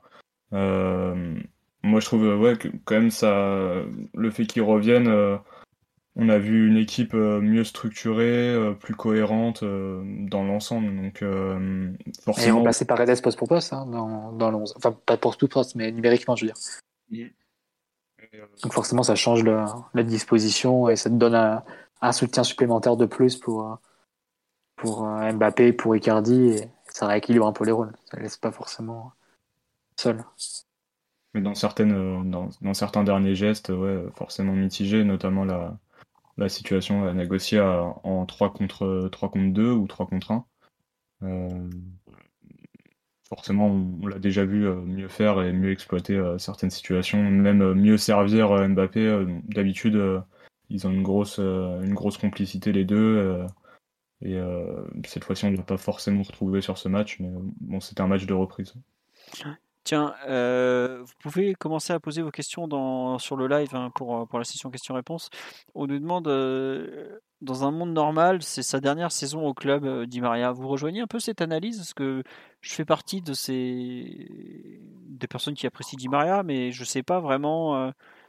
est-ce que c'est une bonne chose de continuer avec lui? Est-ce qu'il faut couper le, le cordon? Je sais que toi, Omar, par exemple, tu étais plutôt d'avis qu'il fallait dire stop dès la fin de la saison tu, es toujours de, cet avis-là? J'imagine que c'est pas ce match qui va te faire changer d'avis. On ne peut plus, même si je, je reconnais qu'il a fait une très bonne rencontre euh, notamment un début de match et qu'il a ramené pas mal de déséquilibre, ce qui nous avait manqué lors, les, lors des dernières semaines. Mais ouais, je pense aussi que je préfère quand ça se finit bien, que le, le grand joueur n'est pas trop déclinant. Donc je j'arrêterai cette saison pour donner son, son numéro 11 à Moussa Diaby, si tu veux, si tu veux vraiment ce que je, mon, le bout de mon projet. Le bout du projet consiste à virer un Argentin pour ramener un Francilien, on s'en doutait. Et pour affaiblir considérablement l'équipe aussi, mais bon, ça c'est un autre débat. Mais... Oui, mais on jouera avec des Franciliens, et c'est bien ça le but. Écoute, affaiblir, je suis pas sûr. Je suis pas sûr. On peut faire une meilleure équipe avec des joueurs moins talentueux. J'y crois. J'y crois depuis toujours. Qu'est-ce que je voulais dire? Je sais pas, Mathieu, toi, sur Di Maria, encore un an de plus ou pas? Tiens. Non, on avait fait le débat, je pense, il y a quelques semaines, je pense qu'il aura un an de plus, mais aussi par logique pour aller au bout du projet Messi, en fait. Que, comme ça, tu auras Messi. Il faut lui tenir la main, tu vois. non, mais que, que Messi soit pas isolé dans le vestiaire. Euh, et euh, non, mais je dis ça, je dis ça en blaguant, mais je pense qu'il aura un de plus vu que ça a été négocié comme ça à la, à la base et il finira l'année d'après, mais toujours dans ce rôle de, de quatrième offensif en fait. C'est-à-dire que Di Maria, il a pas forcément le statut du titulaire. Euh, et puis bon, comme tu as déjà Mbappé a remplacé cet été, avec beaucoup d'argent à sortir, etc sais pas si euh, tu peux te mettre à 50-60 millions sur un allié de dont t'es pas sûr forcément qu'il a le, niveau de Di Maria. Après, c'est c'est clair que tu te déplaces le chantier à l'année d'après. Hein. Je, je dis pas le contraire. Mais je pense que par cohérence avec le groupe qui a été euh, construit, il y a quand même une, logique à aller au bout de 2023 et où là termineront les Ramos, les Di Maria, les Messi. Et tu pourras passer peut-être à, à, autre chose et, et euh, partir sur un autre projet technique en réalité. Là, si éventuellement tu changes d'entraîneur aussi cet été-là, tu pourras, tu pourras vraiment, enfin, le nouvel entraîneur aura la, possibilité de repartir vraiment sur, sur autre chose. Donc, euh, enfin bon, ça c'est vraiment des, des projections un peu, un, peu vagues et un peu, un peu larges, mais je pense que le cœur du raisonnement, c'est de dire que voilà, c'est, il va faire une année de plus pour, pour aller au bout du projet Messi, on va dire. Tu vois pas sa, troisième année euh, bonus euh, être déclenchée à Messi? Bah, il a une. Euh, est-ce que ça a été officiel la troisième année euh, Pour moi, j'ai toujours. Je sais pas. Parce que, après, c'est vrai que. je ne vais pas regarder dans les communiqués de presse du club, si vous voulez. C'est parfois compliqué de, de démêler le vrai du faux, mais on a quand même souvent entendu dire que Messi ferait deux ans à Paris et ensuite il allait aux États-Unis parce qu'il avait des projets là-bas, ce genre de choses. Mais bon, après, je ne sais pas si s'il veut faire trois ans. Bon, peut-être que je crois que j'ai dans Chirinito, il parlait même d'un départ cet été hein, pour Messi. Bon. Ouais, mais bon. Allez, Lobo Carrasco. Enfin, on va pas non plus euh, tout prendre au pied de la lettre avec eux. Quoi, non, je dis ça pour plaisanter. Mais... Alors, attends, Lionel, le 10 août, Lionel Messi signe au Paris Saint-Germain. Communiqué de presse, deux ans avec une année supplémentaire en option. Donc l'option est bien officielle de la part du club. Voilà. Après, voir comment ça se déclenche, si c'est unilatéral de la part du, du PSG. Bah, peut-être qu'il devait marquer 50 buts. Bon, c'est bon.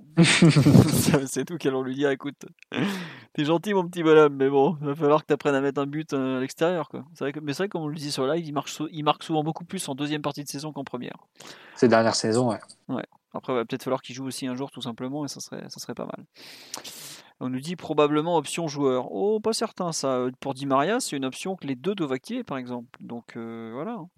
en général, c'est un gentleman agreement. Enfin, tu peux je sais que Manchester, ils ont, ils ont souvent cette idée de, de d'activer euh, unilatéralement des, une prolongation d'un an du joueur, mm. enfin une option d'un an dans le contrat du joueur. Ils ont fait ça pour Pogba, ils ont fait ça pour plein de joueurs. Mais euh, en général, c'est souvent un accord avec le club et le joueur pour se dire voilà, on fait un point en fin de saison et si tout le monde est, est ok, bon, on lève l'option. Mais... Mm. À voir. On n'est pas encore là. Bon, on va basculer. Oui. Sur Di Maria, dans, dans son interview euh, pour RMC ou, euh, ou même euh, pour Le Parisien, je crois, il le laisse clairement entendre que c'est ça doit être validé de deux côtés. Hein. Oui, ça, ça c'était pour lui, j'étais sûr. C'est pour Messi ou on ne sait pas trop encore. On bascule. Est-ce que vous. Avez... Non, j'ai pas trop envie de parler. Vous voulez parler du match de Mbappé ou On en a déjà parlé sur son but, je pense que c'est le, plus notable. Un peu de Omar en a, très bien parlé de sa, frappe de balle et tout. Je suis pas sûr qu'on ait besoin de s'étendre plus que ça sur son match, à part s'il y a quelque chose qui vous a vraiment frappé sur, euh, cette rencontre. Mais globalement, bon, on le sait que c'est le meilleur attaquant parisien, voire que c'est le meilleur joueur. Donc on n'a pas appris grand chose ce samedi en tout cas. Euh, bah, le match de Ramos qui est rentré en jeu, on en a parlé dans la partie 3-5-2, on a globalement fait le tour. Euh, si je me trompe pas, c'était le premier match de Simons à domicile avec les pros. Il me semble que jusque-là, il avait tout le temps joué à l'extérieur, hors PSG Sochaux qui est en match amical. Donc euh, bah, voilà, Michu, pareil, ça devait être le premier match à domicile. Bah, c'est bien, il continue à rentrer en jeu. Simons serait même pu marquer avec avec, euh, comment dirais-je, un peu de plus de réussite et de justesse, mais en tout cas, c'est bien de voir qu'il continue de, rentrer en jeu. Après, plutôt que. J'aurais bien sorti Di Maria un peu plus vite. Euh. Euh, Di Maria est sorti tôt, enfin tôt, pas trop tard en tout cas. Mais Icardi, je l'aurais bien sorti un peu plus tôt vu qu'il servait pas à grand chose, mais au moins, a, nos petits jeunes ont, droit à un peu de temps de jeu, donc je suis bien content. Euh, on a pas mal de questions qui sont tombées là sur le live. N'hésitez pas, hein, je, vais en, prendre d'autres. Bah tiens, il y a une question sur l'avenir de Simon. Est-ce qu'il va partir ou pas à la fin de l'année? Aujourd'hui, ce bon Xavi, il est sous contrat jusqu'en juin prochain. Donc, euh, une des conditions sine qua non pour sa prolongation, c'était qu'il voulait être intégré à l'équipe première. Euh, de façon durable, ne plus faire le bouche-trou en U19 en gros et être appelé une fois de temps chez les pros. Jusqu'en décembre, ça partait mal. Plusieurs fois, il y a eu des décisions de. Enfin, il y a eu des rumeurs venant de, journalistes assez proches de son agent qui disaient que euh, c'était très mal parti pour une prolongation. Il joue un peu plus maintenant. Le PSG a dégraissé son effectif. Je pense que le PSG va tenter de continuer à dégraisser l'été prochain. Est-ce que euh, ça suffira? Je sais pas, est-ce que le PSG fera beaucoup pour le garder? Je pense effectivement. Je sais pas, Lucas, Mathieu Omar, votre avis sur l'avenir de Xavi Simons Peut-être Lucas qui est celui qui suit le plus euh, la, situation des jeunes. En l'état, je pense qu'il a ce qu'il veut depuis quelques semaines, enfin depuis le début de, 2022 et même le dernier match 2021. Mais, mais je pense que son clan doit quand même se méfier euh, du euh, coup de pression pour, euh, pour justement faire basculer les choses côté PSG, donner un peu le sentiment qu'on va s'appuyer sur lui alors que on pourrait très bien le, faire rebasculer avec les U19 pour la deuxième partie de, de saison de Zumana Camara, la Youth League, etc. donc je pense que il attend quand même de voir dans les prochaines semaines si le pari va être tenu euh, Est-ce qu'il euh, va vraiment euh, continuer à être intégré, notamment avec les retours de blessures Neymar, Messi, on, a quand même des absents de taille. Voilà, c'est pas sûr qu'il puisse continuer à faire les groupes. Donc je pense que c'est ce qu'il attend de voir avant de, signer quelconque contrat. Ouais, et juste, non, comme on l'a signé sur live, c'est vrai que les deux jeunes sont rentrés avant Draxler, qui était sur le banc de touche, hein, qui était sur la feuille de match, ce qui n'était pas le cas à, Lyon. Et c'est, je suis pas sûr que ce soit totalement anodin. Après, le, Draxler, faut quand même pas oublier qu'il est blessé depuis plus de deux mois maintenant, ce qui s'est pété en sélection à la trêve de novembre, et qui donc n'a plus, n'a pas, n'a pas joué la moindre minute. Et il était même censé revenir un peu à l'entraînement collectif un peu avant Noël. Ça n'a pas été le cas, donc euh, on verra. Après, euh, pour revenir sur Simons, parce qu'il y a plus de, pas mal de gens qui en parlent, il, a, euh, il y a eu l'idée d'un retour au Barça qui avait été euh, évoqué très rapidement. Les Catalans n'avaient pas l'air de vouloir beaucoup le reprendre.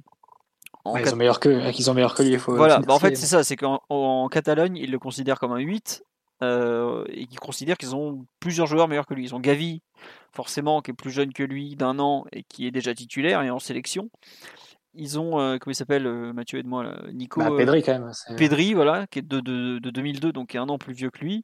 Et ils ont aussi euh, Nico, comment il s'appelle, Nico comment là Gonzalez. Gonzalez, voilà, qui est un, de mémoire, qui est un 8 aussi. Mhm. Et ils avaient en plus Ilaix Moriba qui a signé à, à Leipzig l'été dernier. Mais donc voilà pourquoi ils ne considèrent pas vraiment un retour de Xavi Simons. Et en plus, ils, ils le considéraient comme un peu limité en tant que 8 sans vouloir être méchant, le PSG est un peu arrivé à la même euh, conclusion puisqu'ils ont décidé de le faire jouer un cran plus haut. Et je pense effectivement que son avenir n'est pas forcément, au moins à court terme, dans un rôle de milieu relayeur où il a pas forcément. Mais, du coup, ça pose vraiment question de du projet que peut lui raisonnablement lui proposer le PSG, parce que on peut mettre la faute sur le club, etc. Mais il y a, on est aussi de notre côté euh, à vouloir un certain standing de joueurs au club. On dit qu'il faut recruter au moins deux milieux de terrain. On veut Pogba, on veut Chouameni, on veut X au milieu de terrain. Dans le même temps, on veut des attaquants, évidemment, pour remplacer Mbappé. Certains voudraient même remplacer Di Maria cette saison, etc.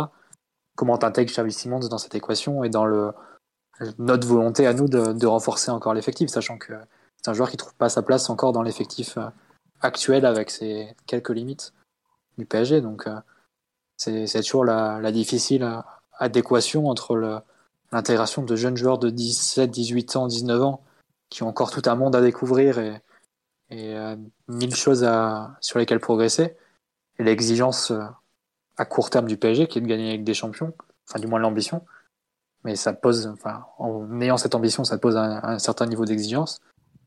Et dans ce cadre-là, c'est difficile d'imaginer Xavi Simons comme autre chose qu'un sixième choix en attaque ou un septième choix entre un, quatre, ouais, un septième choix au milieu de terrain ou un sixième choix en attaque ou un septième choix même en attaque. Est-ce qu'il peut avoir un autre rôle euh, l'année prochaine dans un PSG qui voudrait encore euh, avoir des ambitions en Ligue des Champions? C'est parce que c'est après c'est enfin, bien beau de dire euh, que le club propose pas de projet, mais est-ce qu'on a un projet à proposer à des à des jeunes quand dans le même temps tu veux gagner la Ligue des Champions? Des jeunes qui sont pas forcément des des, des cracks absolus qui sont en mesure de s'imposer directement dans, l'équipe. Ça c'est très compliqué, surtout en attaque où vu les joueurs qu'on a, c'est compliqué pour Simons de d'imaginer qu'il peut faire 30 matchs, au, 30 matchs au PSG l'année prochaine. Hein. pour le coup, les minutes de coupe, euh, c'est quand même un, un, très bon début. Euh, en l'état, euh, prendre, des minutes en Coupe de France face à des adversaires de division inférieure, je pense que c'est ce qu'il y a de mieux pour une intégration. Parce que c'est pas trop brut, mais je pense qu'il doit voir ça quand même comme un, comme une bonne opportunité euh, de pouvoir faire des, des, débuts en pro dans une coupe euh, euh, voilà, face à des adversaires dont, ils ont globalement le, niveau N2, N3. je pense qu'ils l'ont, franchement. Ah oui. C'est juste. Non, c'est sûr. Ils découvrent, ils découvrent aussi l'impact physique du monde pro, etc. C'est des joueurs qui sont pas, qui sont frêles, même si Simon est, plus rodé physiquement que, Michu. Euh, voilà, je pense que c'est quand même un, un truc à, à, avoir avec euh, du positif, euh, ce qui leur arrive sur ce début d'année. le tirage en coupe qui était plutôt, qui était plutôt bon pour eux. Ça tournait en leur faveur aussi de, jouer contre des divisions inférieures. Bon, là, face à Nice, ça va être un peu compliqué de leur donner de la continuité. Bah, tu sais qu'avec tous les absents sud-américains en attaque, Mmh, ouais. Non, mais c'est bien. Pour une première année, c'est bien de, pouvoir faire des groupes et, quelques apparitions sporadiques. Après, sur l'année prochaine, je pense qu'on pour celui Simon, le plus logique serait de partir pour un prêt hein, si, mmh. prolonge, parce que refaire une autre saison avec, en jouant peut-être une dizaine d'apparitions comme ça, euh, faire un peu le yo-yo en dehors du groupe euh, de temps en temps dans le groupe. Après, Mathieu, il peut faire la première partie de saison avec le, le groupe pro et être parti et être prêté ensuite, tu vois. Ça peut être une possibilité. Mais moi, je suis pas aussi pessimiste que toi sur le fait que si tu es le, même le cinquième, six choix en attaque, cinquième, sixième choix en attaque, pareil au milieu, tu peux, tu peux avoir du temps de jeu au PSG. Et surtout, je pense que lui, déjà, il sera pas. Cinquième choix en attaque au PSG, il le sera pas l'année prochaine. Hein. J'espère pas. Non, non, non, mais après, il faut voir ce qu'on peut lui proposer. Je suis pas aussi. Le, le, fait qu'il puisse jouer vraiment à beaucoup, beaucoup, beaucoup de postes, pour moi, ça joue en sa faveur en tant que jeune joueur. Après, à moyen terme, quand tu es plus vieux, c'est pas forcément un atout. Hein, on le voit avec d'autres mais le fait qu'il soit capable de jouer beaucoup de postes, euh, qu'il soit toujours très disponible, euh, il risque d'y avoir un nouvel entraîneur au PSG aussi l'été prochain. On le sait, parce que la situation de Pochettino paraît assez intenable sur le long terme. Bah, si, celui qui euh, est le principal candidat débarque, finit par accepter le poste, perso, si je suis celui Simon, je signe pas. je me casse direct, hein, c'est clair, mais bon, c'est autre chose. Parce que quand, quand tu vois qu'un garde qui, avec tout le respect pour Xavi Simon, ça va quand même prendre Xavi Simon dans les pieds, a été quand même poussé dehors largement par, euh, par Zidane. Euh, c'est sûr que moins de 25 ans, tu joues pas. Hein. tu vas gentiment attendre ton tour, euh, c'est l'école juive ici. Quoi. Mais bon, on verra. Mais en tout cas, ouais, je... pour la personne qui demandait est-ce qu'il y a eu une décision de prise, non, il n'y a pas de, décision qui ont été prises. En ma connaissance, en tout cas. on nous dit est-ce que la focalisation de Leonardo concernant Mbappé ne va pas nous retarder dans la course pour recruter Haaland? Euh, je crois que ce qui va le plus retarder le PSG dans la course à Haaland, euh, c'est probablement le fait qu'il joue en Ligue 1. Honnêtement, euh, évidemment que le PSG regarde, mais pour les autres clubs, c'est pareil. Est-ce que le Real Madrid, qui est un des grands favoris pour Haaland, peut le faire venir? S'ils font venir euh, Mbappé, c'est pas certain non plus. Est-ce que les deux ont envie de jouer ensemble? Ça, rien d'évident. Et Haaland a dit lui-même en interview vendredi soir, après avoir dérouillé euh, Fribourg, que lui, il n'avait pas envie de choisir maintenant. Que Dortmund le presse de choisir, mais que lui ne voulait pas choisir maintenant. Lui, il voulait finir sa saison. Donc, je, au contraire, il est, je pense, plus dans une optique de vouloir gagner un peu du temps et bien juger toutes les options qu'il a sous la main, plutôt que de choisir rapidement. Quoi. Mais pourquoi d'ailleurs Dortmund veut savoir absolument son futur club à Nantes Je comprends pas du tout. Sachant ah, qu'il a une clause et... Ah non, non, non. Pourquoi Dortmund veut absolument? Parce que euh, Dortmund croit encore que Haaland a une petite possibilité de prolonger d'un an chez eux. Ah ok, ça oui. Mais euh, ils, ils, sont débiles, quoi. Enfin, ils n'ont pas compris. Enfin, s'ils comprennent pas qu'il va se barrer... Euh, je crois qu'en termes d'aveuglement, ça vaut le PSG la prolongation de Mbappé. Hein. J'allais te dire la même chose. Donc bon, voilà, hein, on ne sait pas. on nous dit, ah oui, on nous a demandé de faire un point sur Garbi. Lucas, tu veux le faire ou pas le point Garbi? Mmh, ouais. Allez. Euh, bah, du coup, c'est le c'est le jeune qui a entre guillemets, du coup, le euh, même pas entre guillemets, euh, le moins de minutes, du coup, sur ce sur ce début de saison, 2022 alors qu'il y avait des il y avait de l'opportunité, d'avoir du temps de jeu, mais c'est aussi, il est à un poste, offensif. C'est plus difficile, d'en avoir, que, Michu ou Simons qui peuvent être, baladés.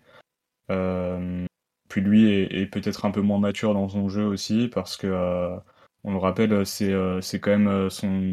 Il a fait ses débuts en, U19 cette année. il, il est passé en U19 en toute fin de saison dernière. Donc oui, Omar le dit, c'est un 2004. les autres sont des 2003, donc c'est c'est logique pour moi. Et Après, juste, pour préciser, c'est pas un 2004 en avance physiquement non plus. Hein. Ouais, c'est ça. ça. joue pas non plus en sa faveur. Euh, mais du coup, euh, bah, lui aussi est en fin de contrat, euh, pas professionnel aspirant, en juin 2022. Donc on est sur la signature d'un premier contrat professionnel. Et forcément, la, question se pose aussi, comme de nombreux jeunes de la génération 2004, d'avoir du coup la passerelle pour, pour aller dans le groupe pro qui est quand même complètement bouché. c'est compliqué. il y a quand même 30 joueurs euh, Pochettino a un, large groupe. Donc, euh, donc oui, c'est compliqué. Et à côté de ça, il y a beaucoup de, il y a beaucoup de clubs qui le convoitent. Euh, après, c'est des gros noms aussi, donc je sais pas si il aurait sa place dans dans un club comme Chelsea ou, comme. Alors là, je peux déjà te le dire, c'est non. Chelsea. Ah, peut-être pour un prêt au Vitesse Arnhem dans deux ans, c'est pas mal, mais après. Il y a une de prêt de 40 joueurs par an, mais. Non, mais euh, regardez-le physiquement, quoi. Il va faire quoi en Angleterre, ce gamin? Enfin, il a du talent dans les pieds, mais, mais en Angleterre, il joue en U16, quoi. C'est... c'est, c'est peut-être l'Allemagne, mais. Euh, et, il est clairement suivi en Allemagne, mais. Euh, mais ouais, c'est, compliqué. Même au PSG, pour postuler dans un autre, dans un autre club d'un standing même inférieur il n'est pas, est pas taillé pour, pour le monde pro pour le moment. Je pense que c'est, plus préjudiciable pour lui de, finir la saison avec le groupe de Papus euh, qui est euh, bien impliqué dans, toutes les compétitions, euh, qui a une Gambardella à jouer auquel il est éligible, qui a tout, un, beau calendrier devant, soi. Donc il y, a, y a une Youth League à jouer. Voilà, je pense que pour lui, euh, ce qu'il y a de, mieux, c'est de finir la saison euh, tranquillement avec euh, le groupe U19. Tu as juste un truc, on a parlé de Dortmund en Allemagne. À Dortmund, il y a Régnier Jesus, là, le petit Brésilien que le Real avait acheté 30 millions d'euros. Ils l'ont prêté. Il a joué 300 minutes l'année dernière. Il, avait il était plus vieux déjà. Et il en est à 275 cette saison. Sachant que, sans vouloir être méchant, je pense qu'il a plus de talent que Garbi. C'est vraiment un très très fort joueur, Régnier.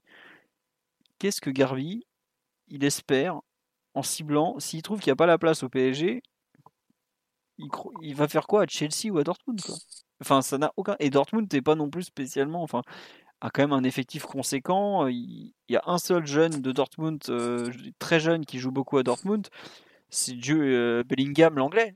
Mais Bellingham, il venait d'une saison en D2 anglaise où, excusez-moi, il y a des moments, c'est plus du, judo que du football.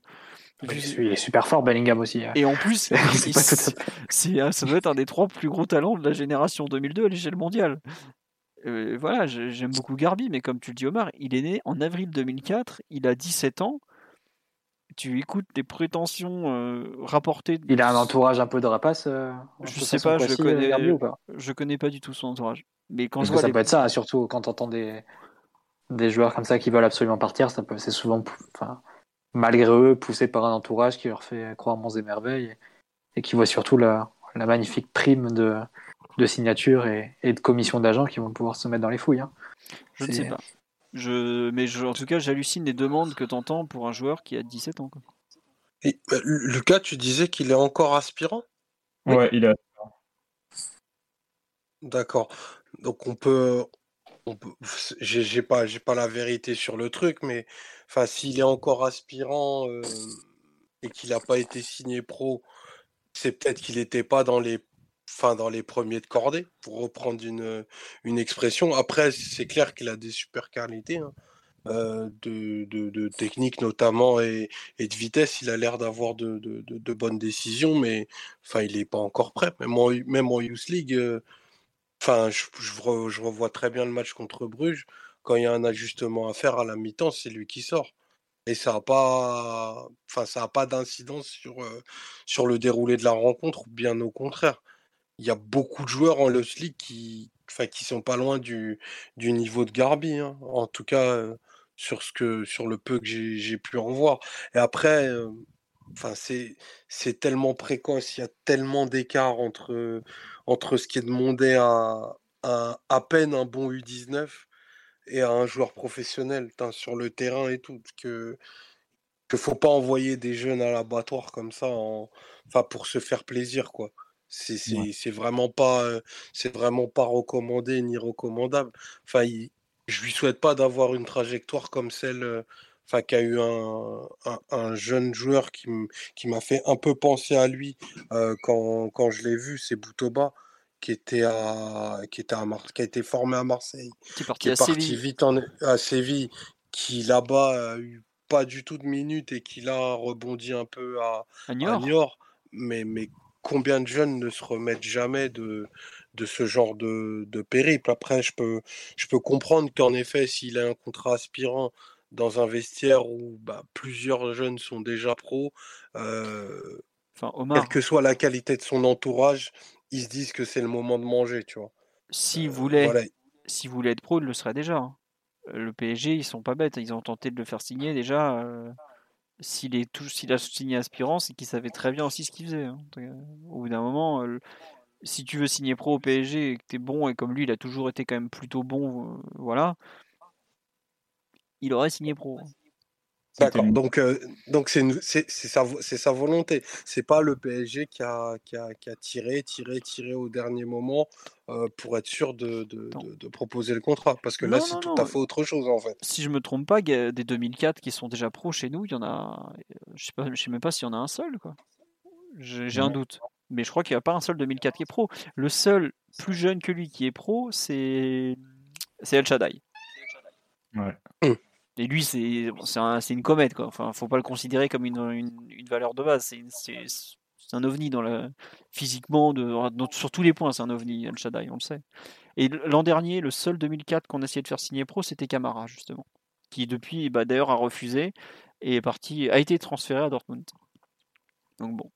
Mais oui, comme tu dis, tu as parlé de Boutoba, mais il y a le petit Claudio Gomez qui n'était pas du tout prêt, qui est parti à Manchester City. Je pense qu'il regrette encore son choix. Hein.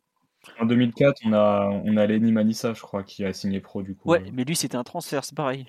C'est pour ça qu'on pouvait pas le faire signer aspirant. On, il y avait eu un transfert. Bon, d'un moment, tu, tu signes un contrat pro. Et d'ailleurs, je suis pas sûr qu'il qu'il regrette pas d'être venu au PSG vu le temps de jeu qu'il a, le pauvre.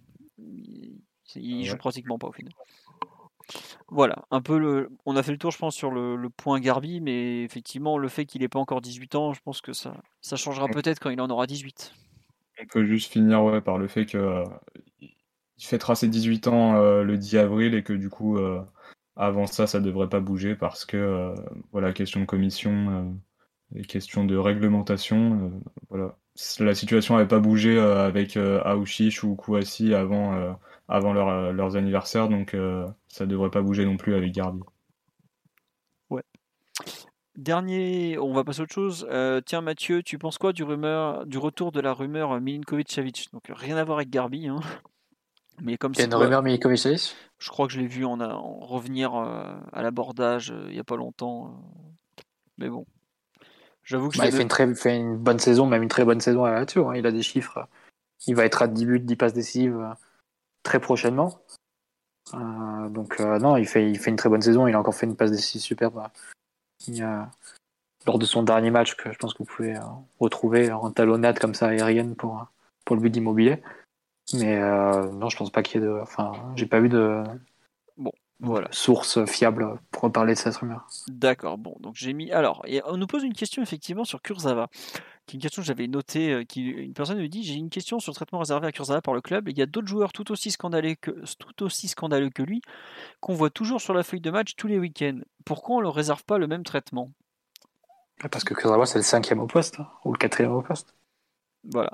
Pourquoi? Parce que Kurzawa, il n'a absolument aucune chance de jouer. Et je crois que, par exemple, en Ligue des Champions, quand on ne pouvait pas faire jouer Bernat, eh bien, vous ah, Il a été dans le groupe. Hein, voilà, et je crois qu'il fait même, il, me semble qu'il est même sur le banc de touche contre Manchester City. Voilà. La réponse à la question, pourquoi le PSG ne fait pas pareil que les autres? Il y a d'autres joueurs, Rafinha, il y a plein de moments où il n'a pas été dans le groupe aussi. Euh, bon. Après, peut-être. C'est vrai que lui, il est vraiment poussé vers la sortie, alors que Rico, par exemple, ne plaît pas. Mais, euh, bah, bon, ça tient aussi de, la hiérarchie dans le poste et du fait qu'il y a voilà, trop quatre joueurs qui peuvent jouer avant qu'on ait besoin de faire appel à lui. Et, lui, c'est sans doute le, plus embêtant. C'est-à-dire qu'on veut vraiment le faire la plus-value ou, trouver une, une solution. Euh, aussi parce qu'ils a été aussi le plus mauvais sur le terrain quand il a eu à jouer. Donc, euh. Il y a un peu de ça. Voilà. Non, mais oui, globalement, il a plus, plus du tout d'avenir au club et donc, bah, faut, faut faire avec. Quoi. qu'est-ce que j'ai fait? C'est comme ça, c'est comme ça. Voilà pour Kurzawa. Euh, j'avais noté comme autre question, euh, donc la rumeur Milinkovic à c'est fait, Kurzawa c'est fait. Il se passe quoi avec Fadiga? Eh bien, c'est pas compliqué. Bandiougou euh, a été transféré à l'Olympiakos le Pirée, puisque le PSG ne comptait pas sur lui.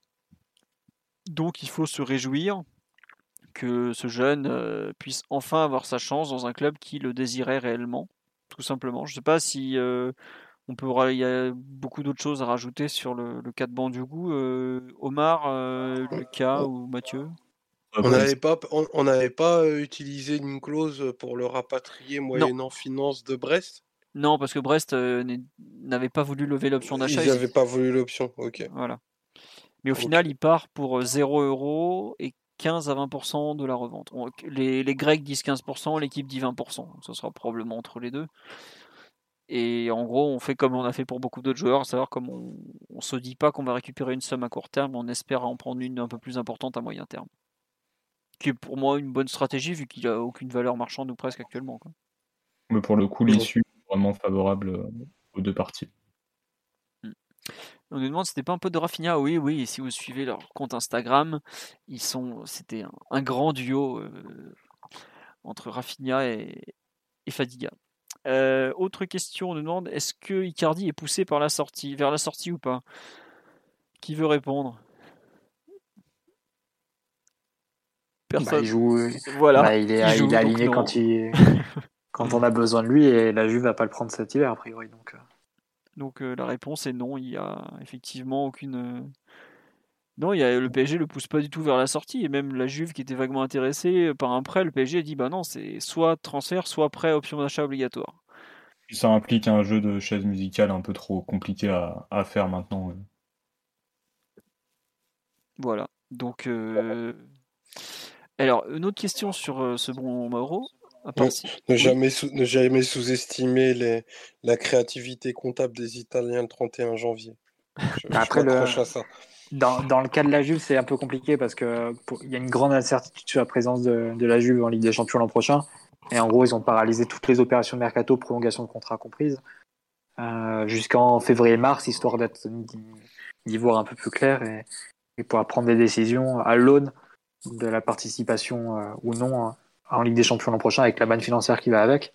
C'est comme ça notamment que la prolongation de, de Dybala a été complètement congelée est mise de côté pour le moment, suspendue. Et c'est aussi comme cela que bah, le dossier Icardi les intéressait uniquement sur un prêt sec de, de six mois, mais il voulait pas se retrouver engagé sur plusieurs années avec un contrat forcément assez lourd.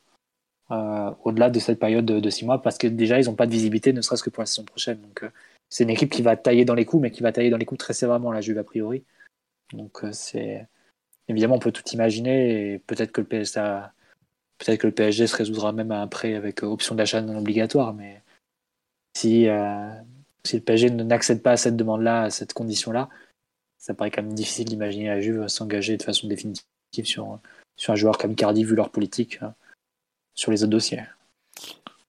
Ouais. Euh, on nous demande s'il n'y a pas une enquête judiciaire sur les transferts de la Juve en ce moment. Euh, c'est pas des. Si, si, si, il y a une, il y a une mais c'est sur les plus-values, c'est sur les, les échanges qu'il y a pu y avoir. Voilà. Euh, on nous demande si c'est à ce point la, la, mousse pour la Juve, genre par Ligue des Champions. Bah, allez voir le classement de Serie A, vous allez voir qu'ils ils sont pas. ils sont, combien? Sixième? Cinquième?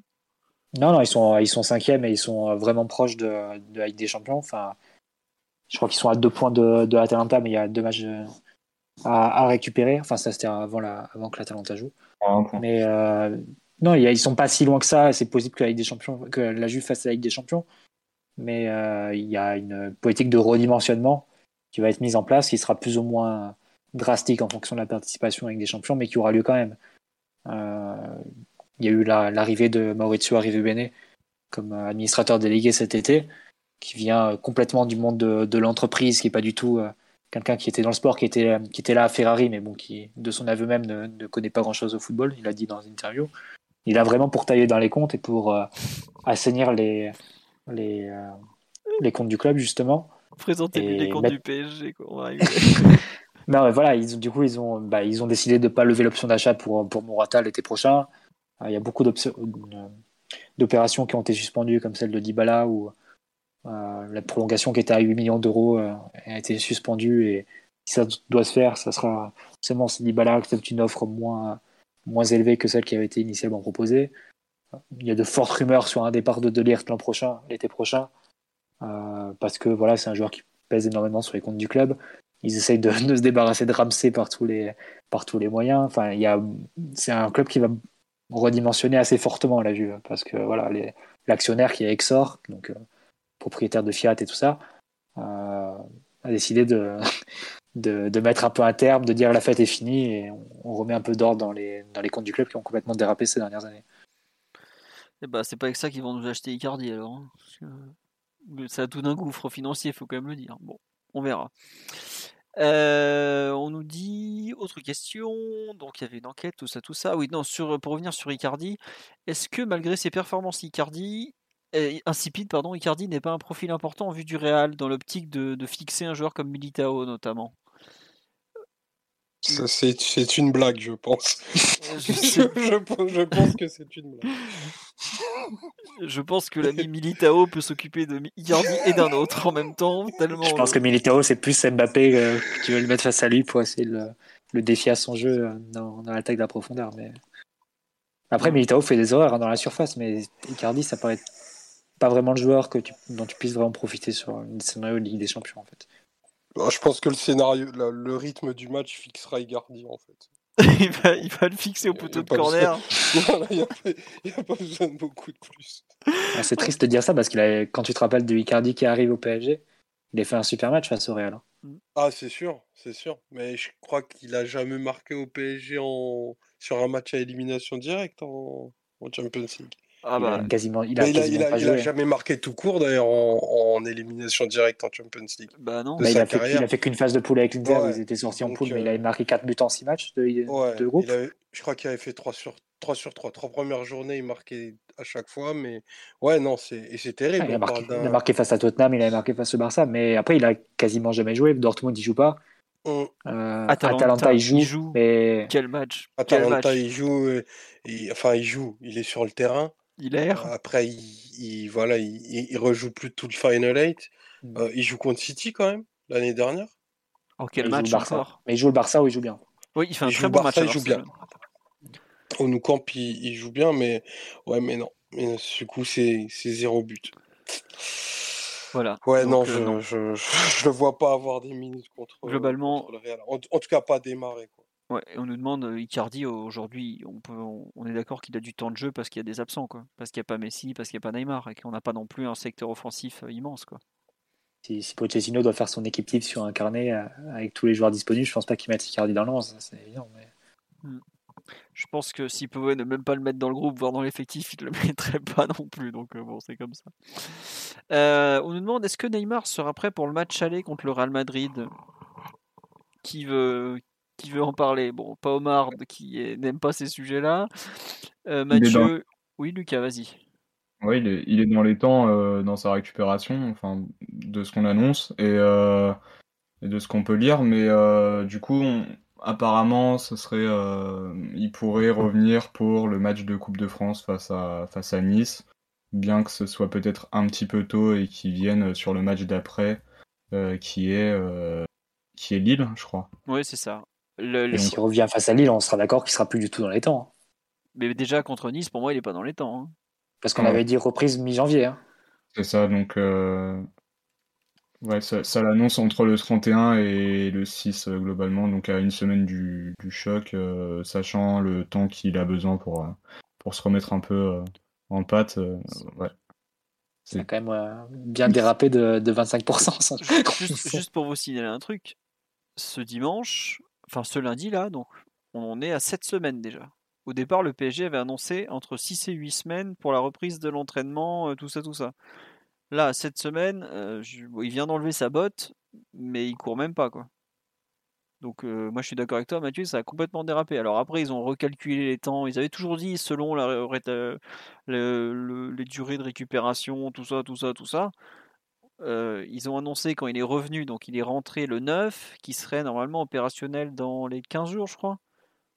Ou dans les 3 semaines, je sais plus. Mais bon. euh, Le match je- Et au mieux, c'est c'est Nice, hein, peu importe. Et il aurait pas pu viser, je pense, le, celui de, de, de Reims. Euh, de, ouais, de Reims qui arrive. Du coup, Nice, Mais Nice, voudrait dire qu'il faut qu'il commence à s'entraîner d'ici la fin de la semaine pour être vraiment prêt face à. Nice. Et là, Nice, on est donc le 17. Nice, c'est dans deux semaines pile. hein. C'est le lundi 31, parce qu'on pourra pas faire le podcast cette semaine-là. On chier ceux Euh... Moi, j'avoue, quand on parle de... de débuter contre le Real Madrid, est-ce qu'il sera prêt Euh, Moi, au niveau du 11 de départ, je dis honnêtement, j'ai déjà fait une croix dessus. hein. Je vois pas comment, avec trois matchs dans les jambes, il va pouvoir démarrer contre, euh, contre une équipe qui est comme ça, euh, où il faut, il faut quand même un peu cavaler sur les transitions. euh. Le, euh, je vise peut-être un peu le, plus le retour. Enfin, je sais pas. Oui, Mathieu, je t'en prie. Non, je sais, ça ça m'a fait rire en disant bon, finalement, on redécale d'un mois au pire, on n'est pas pressé, mais. Mais, euh, mais oui, non, mais c'est sûr que ça, ça, enfin, ça me paraît clair que ça a un peu dérapé quand même, l'histoire de la convalescence de Neymar. Et sachant qu'il y a une convalescence officielle et ensuite la convalescence officieuse, ou plutôt sur le terrain, où là, il va lui falloir plusieurs matchs pour enchaîner et retrouver un rythme, un rythme décent. Effectivement, là, c'est peut-être plus sage de, de- de viser le retour pour un bon Neymar. Mais... Non, Sachant mais- qu'il a prévu qu'il fasse son retour à l'entraînement collectif euh, dans la semaine. hein. C'est- Il est censé refaire son retour dans l'entraînement co- collectif cette semaine? C'est pas prévu, donc euh, Ah, c'est pas prévu, on est d'accord.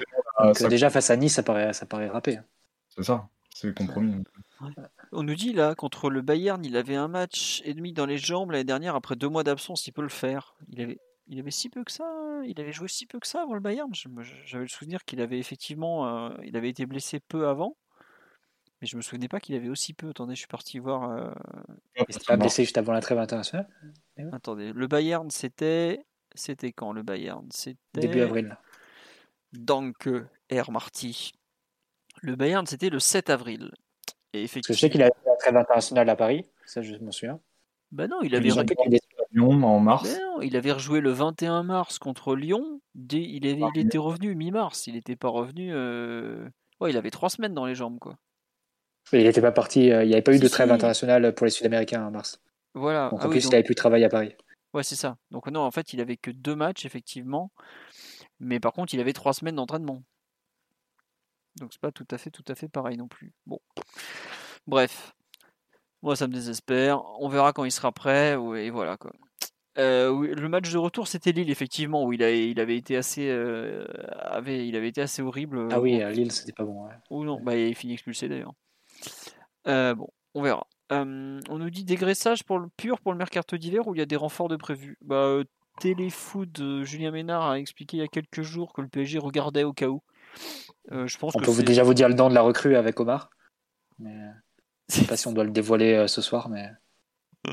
Qu'est-ce que c'est que ça encore? Bah, Tanguy Ndombele. Ah oui, c'est vrai. On doit faire vraiment semblant que Tanguy Ndombele va pas rejoindre le PSG cet hiver.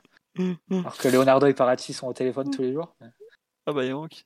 Je, je sais pas s'il faut faire affaire avec ce joyeux de hein.